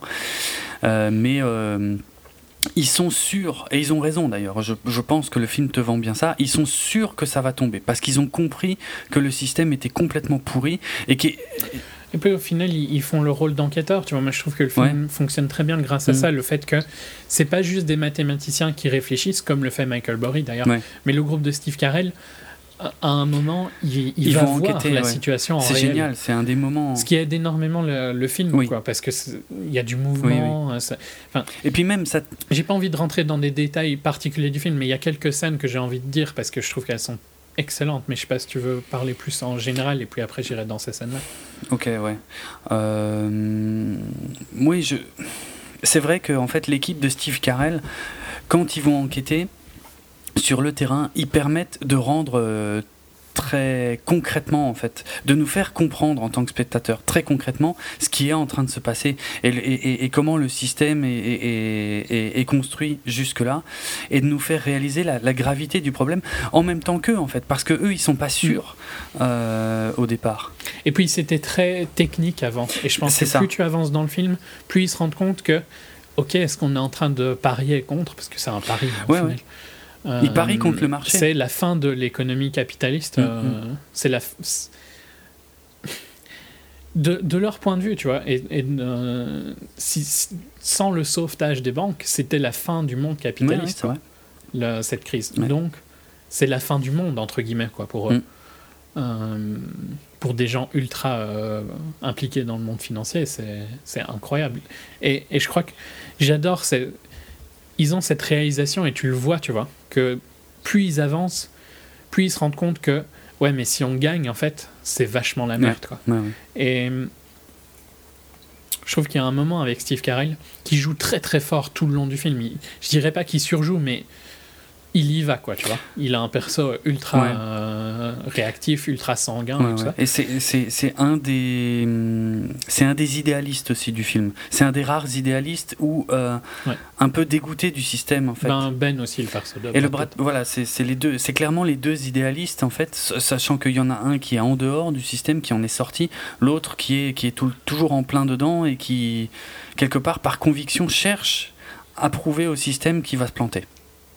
Mais j'a- j'adore le fait qu'il joue aussi fort, aussi sanguin, Ouais. parce que ça, ça rend une scène qu'il a euh, quand il est en train de manger avec. Ah euh, putain, cette scène est tellement ouf. Mais voilà, Ouais. et à ce moment-là, en fait, il est calme. Ouais. Parce qu'il se rend, il se rend compte, oh putain, Ouais ouais. vous avez fait ça, tu vois. Et je trouve que le jeu qu'il avait avant amplifie cette réaction. C'est clair. Et ça fonctionne tellement bien parce que tu, tu sens le désarroi, en fait, dans, dans, Mm, mm. à, ce- à ce moment-là chez lui, quoi. Et il y a un petit euh, côté comique, mais qui, qui c'est vraiment de, de l'humour euh, très noir pour le coup, parce qu'on on sait ce qui est en jeu, mais euh, avec les autres qui l'observent et qui disent ils sont, il est sur le point d'exploser. mm. Et euh, ouais, non, c'est énorme. Alors que énorme. pas du tout, au Ouais, final, ouais. il est vraiment ultra stoïque ouais. presque à ce moment-là, dégoûté. Mais ouais, voilà, écœuré. Ouais. Et euh, Et je- enfin, tu vois, ce, ce jeu que a Steve Carell et Bale principalement, parce qu'ils jouent vraiment très fort, les- ouais, tous les ouais, deux. ouais. Et Bale, il y a un moment aussi que je trouve excellent, c'est quand il y a un, un des, un, un des chefs de la boîte, enfin pas un, un des investisseurs principaux de la boîte, je dirais, qui vient le voir et qui lui dit Mais t'as pensé si les investisseurs se retirent? Et dans les yeux de Bale, ou dans l'œil de Bale, je devrais Mhm. dire, je sais pas, euh, tu vois qu'il il se rend compte Ah ouais, putain, il pourrait se Bah ouais. retirer en fait. Et j'adore parce que ça va super bien au perso. C'est un perso qui a réfléchi à toutes les possibilités mathématiques de cet investissement, Oui. mais pas à celui-là. Ah oui. Il est tellement sûr dans sa tête qu'il a raison qu'il peut pas imaginer que quelqu'un peut penser qu'il peut avoir Mhm. tort. Et je trouve que la réalisation à ce moment-là est incroyable aussi. Il joue super Ouais. bien ce moment aussi un peu de désarroi. Merde, qu'est-ce que je fais s'ils font ça, quoi, Ouais. tu vois Mais Bale est incroyable dans le film. hein. Franchement. euh, Mais enfin, moi je les trouve tous ouais, incroyables. tous. Franchement, je trouve tous qui jouent super bien. Ouais, Même dans le, dans le... J'ai entendu la critique du surjeu, tu vois, de la part de Karel, mais je trouve pas du tout non, parce que pas non plus. il est passionné et ça, com- ça, ça amplifie ce- les autres moments où il est plus calme, quoi. Hmm. Je comprends qu'il peut être détestable hein, quand il arrive dans la réunion au début. Ça- ouais, Euh, c'est clair. Je dis pas que tu dois t'identifier à lui, mais Non. tu comprends qui il est instantanément, quoi. mais euh, disons, il y, a- il y a quand même une grosse différence, je trouve, entre euh, Carell et Bale qui sont clairement au-dessus de tous les autres parce qu'ils ils créent un personnage euh, hyper fort et, euh, et, à la fois ultra complexe. Et par exemple, Moi j'adore Gosling mais aussi. voilà, Gosling est excellent aussi, je dis pas le contraire, mais Gosling, il est, il est cliché en fait. Il est ultra Oui, cliché. mais il est réaliste Ah, aussi. Totalement, totalement réaliste par rapport à ce monde-là. En fait, le, le rôle de Gosling euh, là-dedans, euh, c'était Bale qui l'interprétait par exemple dans American Psycho, quoi, le, le- le trader, euh, mais le, le connard, quoi, mais vraiment le mec euh, qui est détestable avec ses collègues, qui les traite littéralement comme de la merde. euh, et qui se vante et qui se et qui enfin ouais et qui existe énormément dans, dans ce milieu aussi mais tu vois c'est déjà plus classique. C'est un type de personnage déjà vu quoi je veux dire. Euh, alors que Bale et Carell ils sont euh, Ouais, même si j'adore les présentations de Gosling. Parce que sa présentation avec son espèce de Jenga ou quoi, son jeu en bois là, ça marche super bien, c'est très visuel. Et... ouais Mais je suis d'accord qu'il est, il est plus classique trader, Bah quoi, ultra Ouais, arrogant. ouais, euh, Mais il fonctionne bien, son perso existe. Oui, oui, et ce, à ce à perso-là a besoin d'exister. ah oui, oui. Mhm. Tu vois, dans, le- dans le même style, le perso qui est joué par Max Greenfield, qui je pense pas a de nom, mais c'est un des brokers euh, qui vont voir quand ils sont à Miami. Euh, c'est un des mecs de. Ah oui euh, Ouais. Schmidt oui, oui, je me il m'a fallu un moment pour euh, le remettre. Je me disais, putain, je le connais, je le connais, je le connais. Et puis, ouais, ça m'est revenu d'un coup, Schmidt. Mais tu vois, ce perso, il est ultra À réaliste. fond. Maintenant, je vais, je vais te de- poser une question, mais maintenant que tu as écouté The Giant Pool of Mm. Money, on en parlera Mm. après. Euh, ce perso, il est, il, en- il est dans The Giant Pool of Money.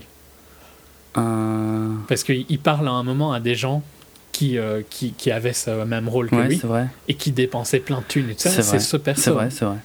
Il est 300% Ah ouais. réaliste. hein. Mais ce perso, c'est vrai que quand tu regardes le film, parce que le film, nous, on- du coup, avec ce film, on a le point de vue de ceux qui voient venir la catastrophe. Et ce perso, Puis on a aussi l'avantage d'être euh, en 2016. voilà, quoi. oui, oui, bien sûr. Ah, euh, mais donc, ce- le, le perso de, de Schmidt, je veux dire, euh, tu te dis, mais c'est pas possible qu'il soit si con. Et c'est pas possible qu'il. qu'il- qu'il- et, et pourtant, et pourtant, il y en a eu tellement, et ça a tellement existé. Mais je dirais, enfin, je dirais même pas que c'est soit, qu'il soit si con, mais t'en profiterais Bah si, pas. c'est ça, place. il en a profité à mort, quoi. Mais ils sont. Enfin. C'est-à-dire, ils réfléchissent. Ils réfléchissent pas, ils pensent, ils croient de la même manière que les banques que l'immobilier c'est stable dans tous les cas. L'immobilier ça va que vers le haut. Ouais. Mais c'est de la pensée à court terme parce que en fait euh, tout, tout, tout, tout ça est. Enfin, ils sont aveuglés par les profits immédiats, pour faire simple. Et euh, alors que quand tu creuses un tout petit peu, ce que font tous les persos principaux du film, tu te rends compte que ça, ça ne peut pas marcher. Ça ne peut pas. Mhm. C'est obligé que ça tombe à un moment ou à un autre. Et Ouais. même quand ça tombe, euh, c'est fou, mais ça a du mal à tomber. Et ça, c'est un des. Ouais, mais enfin, les scènes avec euh, Mélissa Léo, C'est euh, ah, dingue. donc qui travaille dans une agence de notation, sont C'est incroyables aussi. C'est clair. Elles sont, elles, elles- enfin, je trouve que c'est un film qui a un petit peu un côté activiste documentaire sur certains Ouais, points, ouais. tu vois, en particulier l'épilogue. Hmm. Mais c'est pas gênant parce qu'il a raison. Mais ouais. Mais il cherche un peu à t'énerver, tu vois, le film, à te dire, mais putain, vous étiez vraiment. Mais c'est ça, quand je suis... exactement. Quand je suis sorti du film, moi j'étais en colère. J'étais en colère parce que je me suis dit, mais comment ils ont pu faire ça quoi? Je parle pas de ceux. Je parle pas des persos principaux du film qui, qui, qui se sont fait du pognon avec ça. Je parle de tout le reste, tout le système. Comment est-ce qu'ils ont pu construire un système pareil? Ouais. C'est. rempli d'enablers, quoi, qui permettent à chacun de. Qui, se... qui arrivent à convaincre chacun qu'ils ont raison. C'est ça en fait. C'est-à-dire, en gros, tout le monde se repose sur les autres. C'est-à-dire, euh, ouais, il peut, ouais, ça, ça peut être problématique, mais apparemment tout le monde va dans ce sens, donc on va pas faire le contraire, on va aussi aller dans ce sens. Et donc les agences de notation font ça, les, ceux qui surveillent les banques font ça, euh, les banques font ça, et ceux qui sont, euh, enfin même au- voilà, les, ceux qui vendent les contrats de, de, de, de prêts, euh, même au- à faible niveau, enfin tout le monde tout le monde se dit finalement ça ira puisque tout le monde va dans le même sens. Ça peut pas tomber, c'est trop gros pour tomber, too big to fail. Et Mm. en 2008, boum. C'est dingue, c'est une histoire hallucinante. C'est je sais pas, c'est pour moi ce film c'est presque le le JFK de la finance quoi. Donc euh, en parlant du JFK de Euh, comment il s'appelle d'ailleurs celui-là Oui, j'ai un doute maintenant.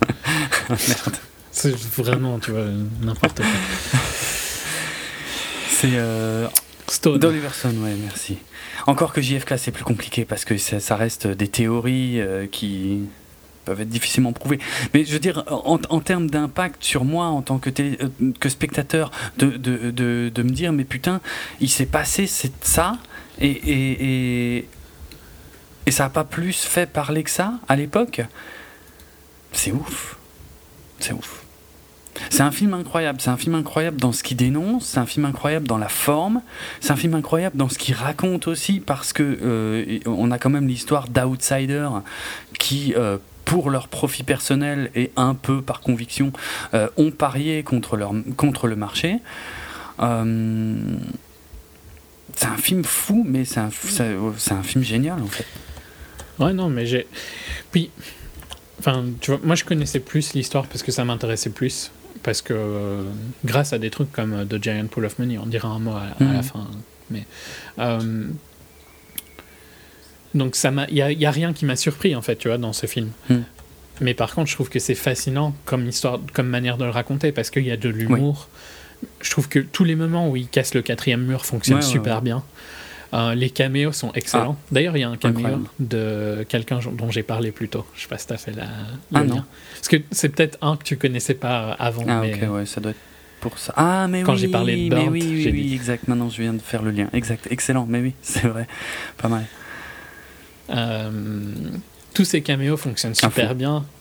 Il, il essaye de rendre le film accessible. Je dis pas qu'il il est accessible à tout le monde, mais il est quand même accessible avec un peu de bonne volonté. Oui, oui. Il faut, il faut faire confiance au film. Il faut se laisser un peu porter. C'est très technique. Je dis pas le contraire, mais il faut se laisser un peu porter et on comprend de toute façon les grands principes. Voilà, même si on comprend peut-être pas tous les détails, parce que c'est, je le redis encore une fois, mais c'est quand même super technique, quoi. hein. C'est pas évident.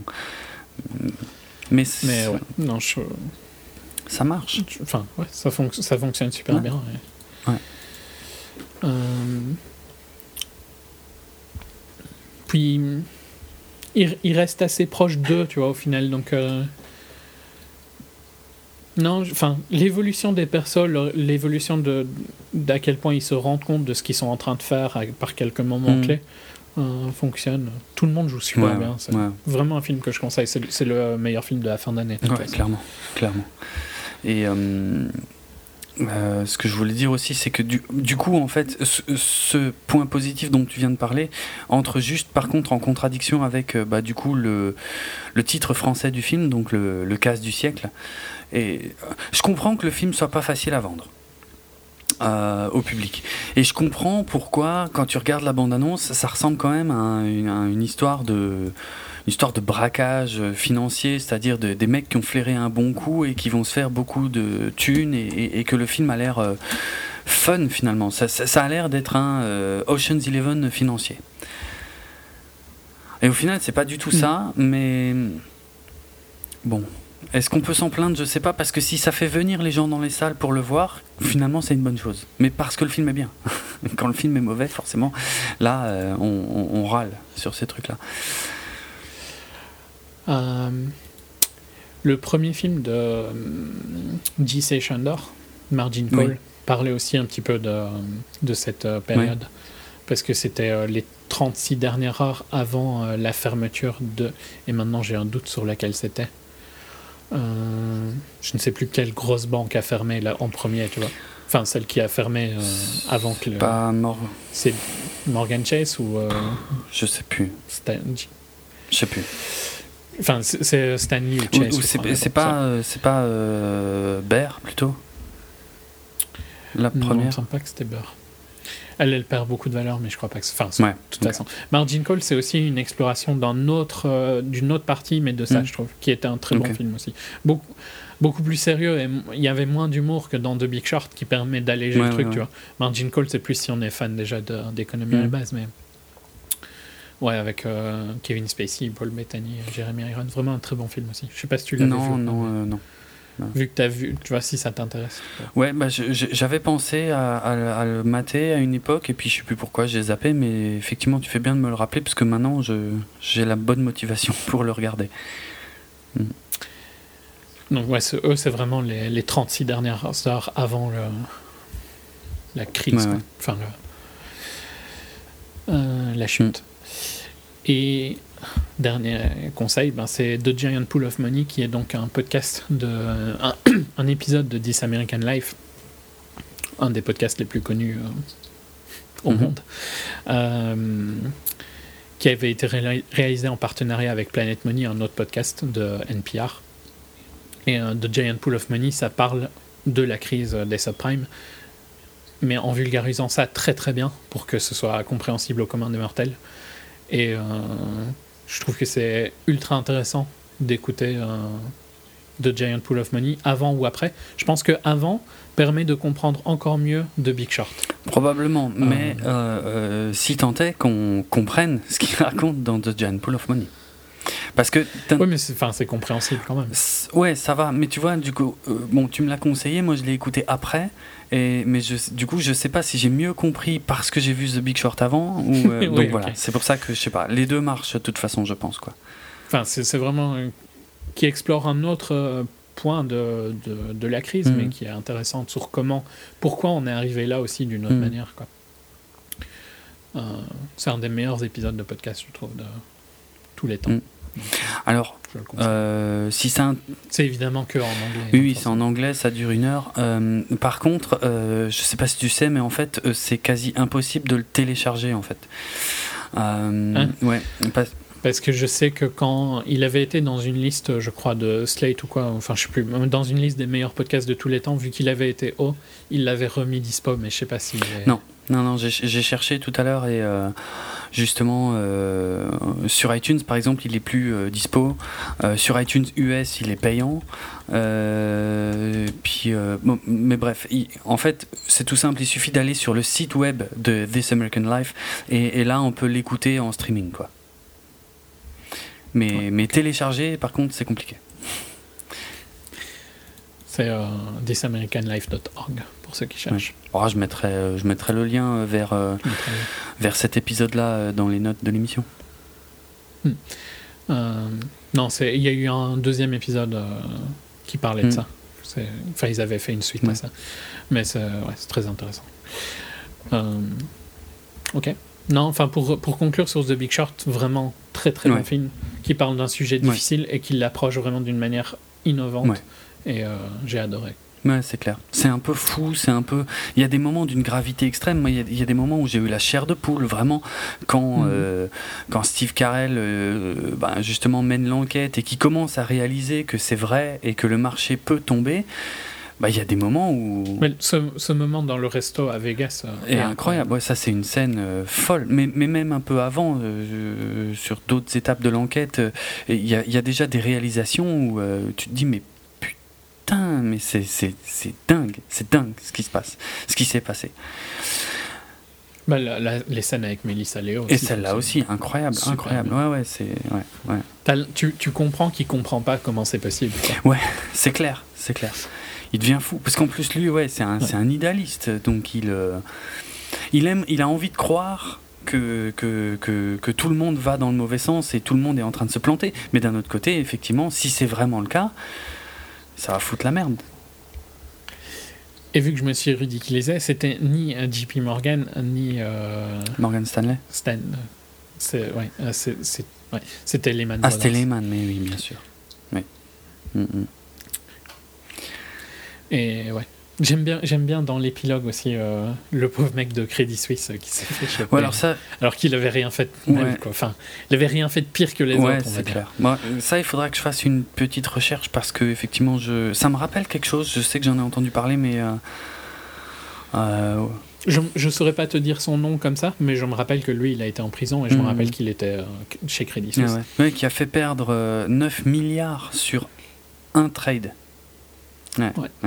Et c'est quasiment le seul qui a été condamné dans, dans toute cette énorme histoire et dans toute cette. Oui, il y a eu des, des condamnations, mais d'autres trucs qui sont tombés en même temps, tu vois, comme euh, le mec qui avait plein d'argent de célébrité, là, Oui, euh...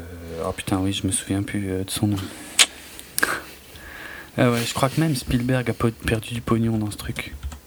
Il me semble que ouais, Cage a perdu Mhm. plein de Enfin, soit. ce- Bon, ça c'était voilà, c'était pas en lien direct, mais c'était. euh, Non, c'est la, la crise a fait. euh, À révéler. A exposé ouais, ouais, ça, ouais. quoi. Hmm. Vraiment. À voir. Ouais, The Big Short, plus, vraiment à voir à fond. Il vient de sortir, donc vous n'avez pas Mm, d'excuses. mm, tout à fait. On clôture? Je crois. Euh, Eh bien, si vous voulez retrouver nos autres épisodes, vous pouvez les trouver sur notre site www.bipod.be, sur notre hébergeur audio djpod.com slash 24fps.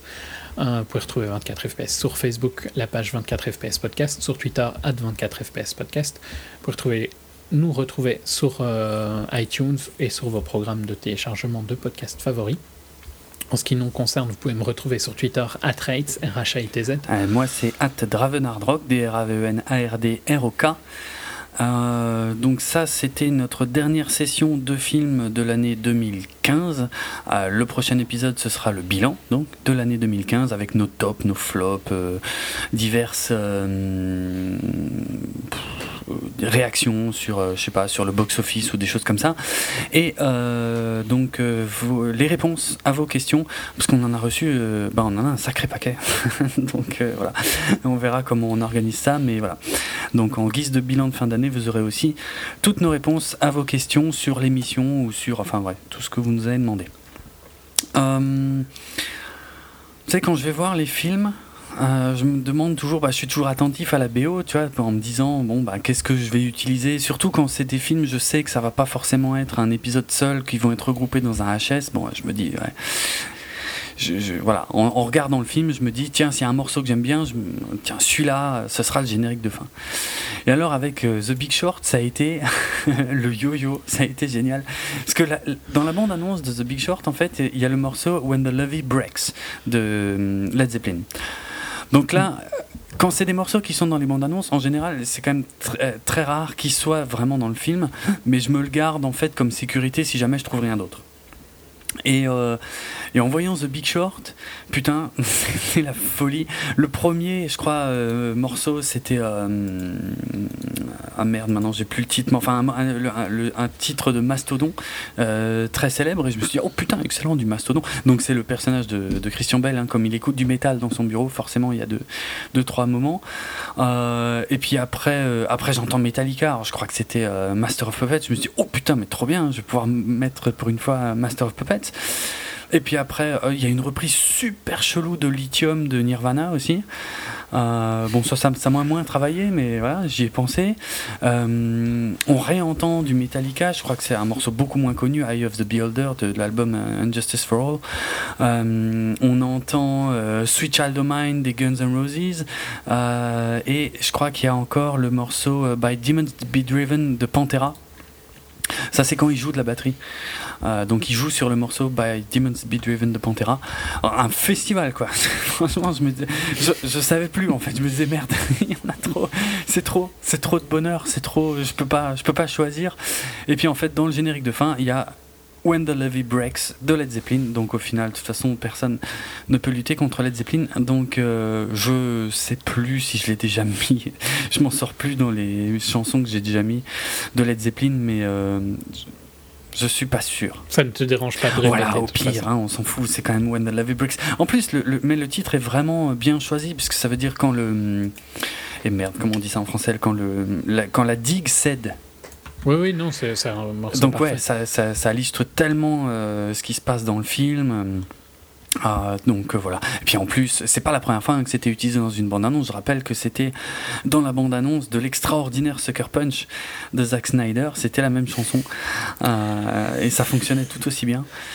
Euh, donc, When the Levee Breaks, c'est un morceau de blues hein, qui, qui date à la base de 1929 et qui parle de la grande euh, euh, comment, euh, inondation du Mississippi de 1927.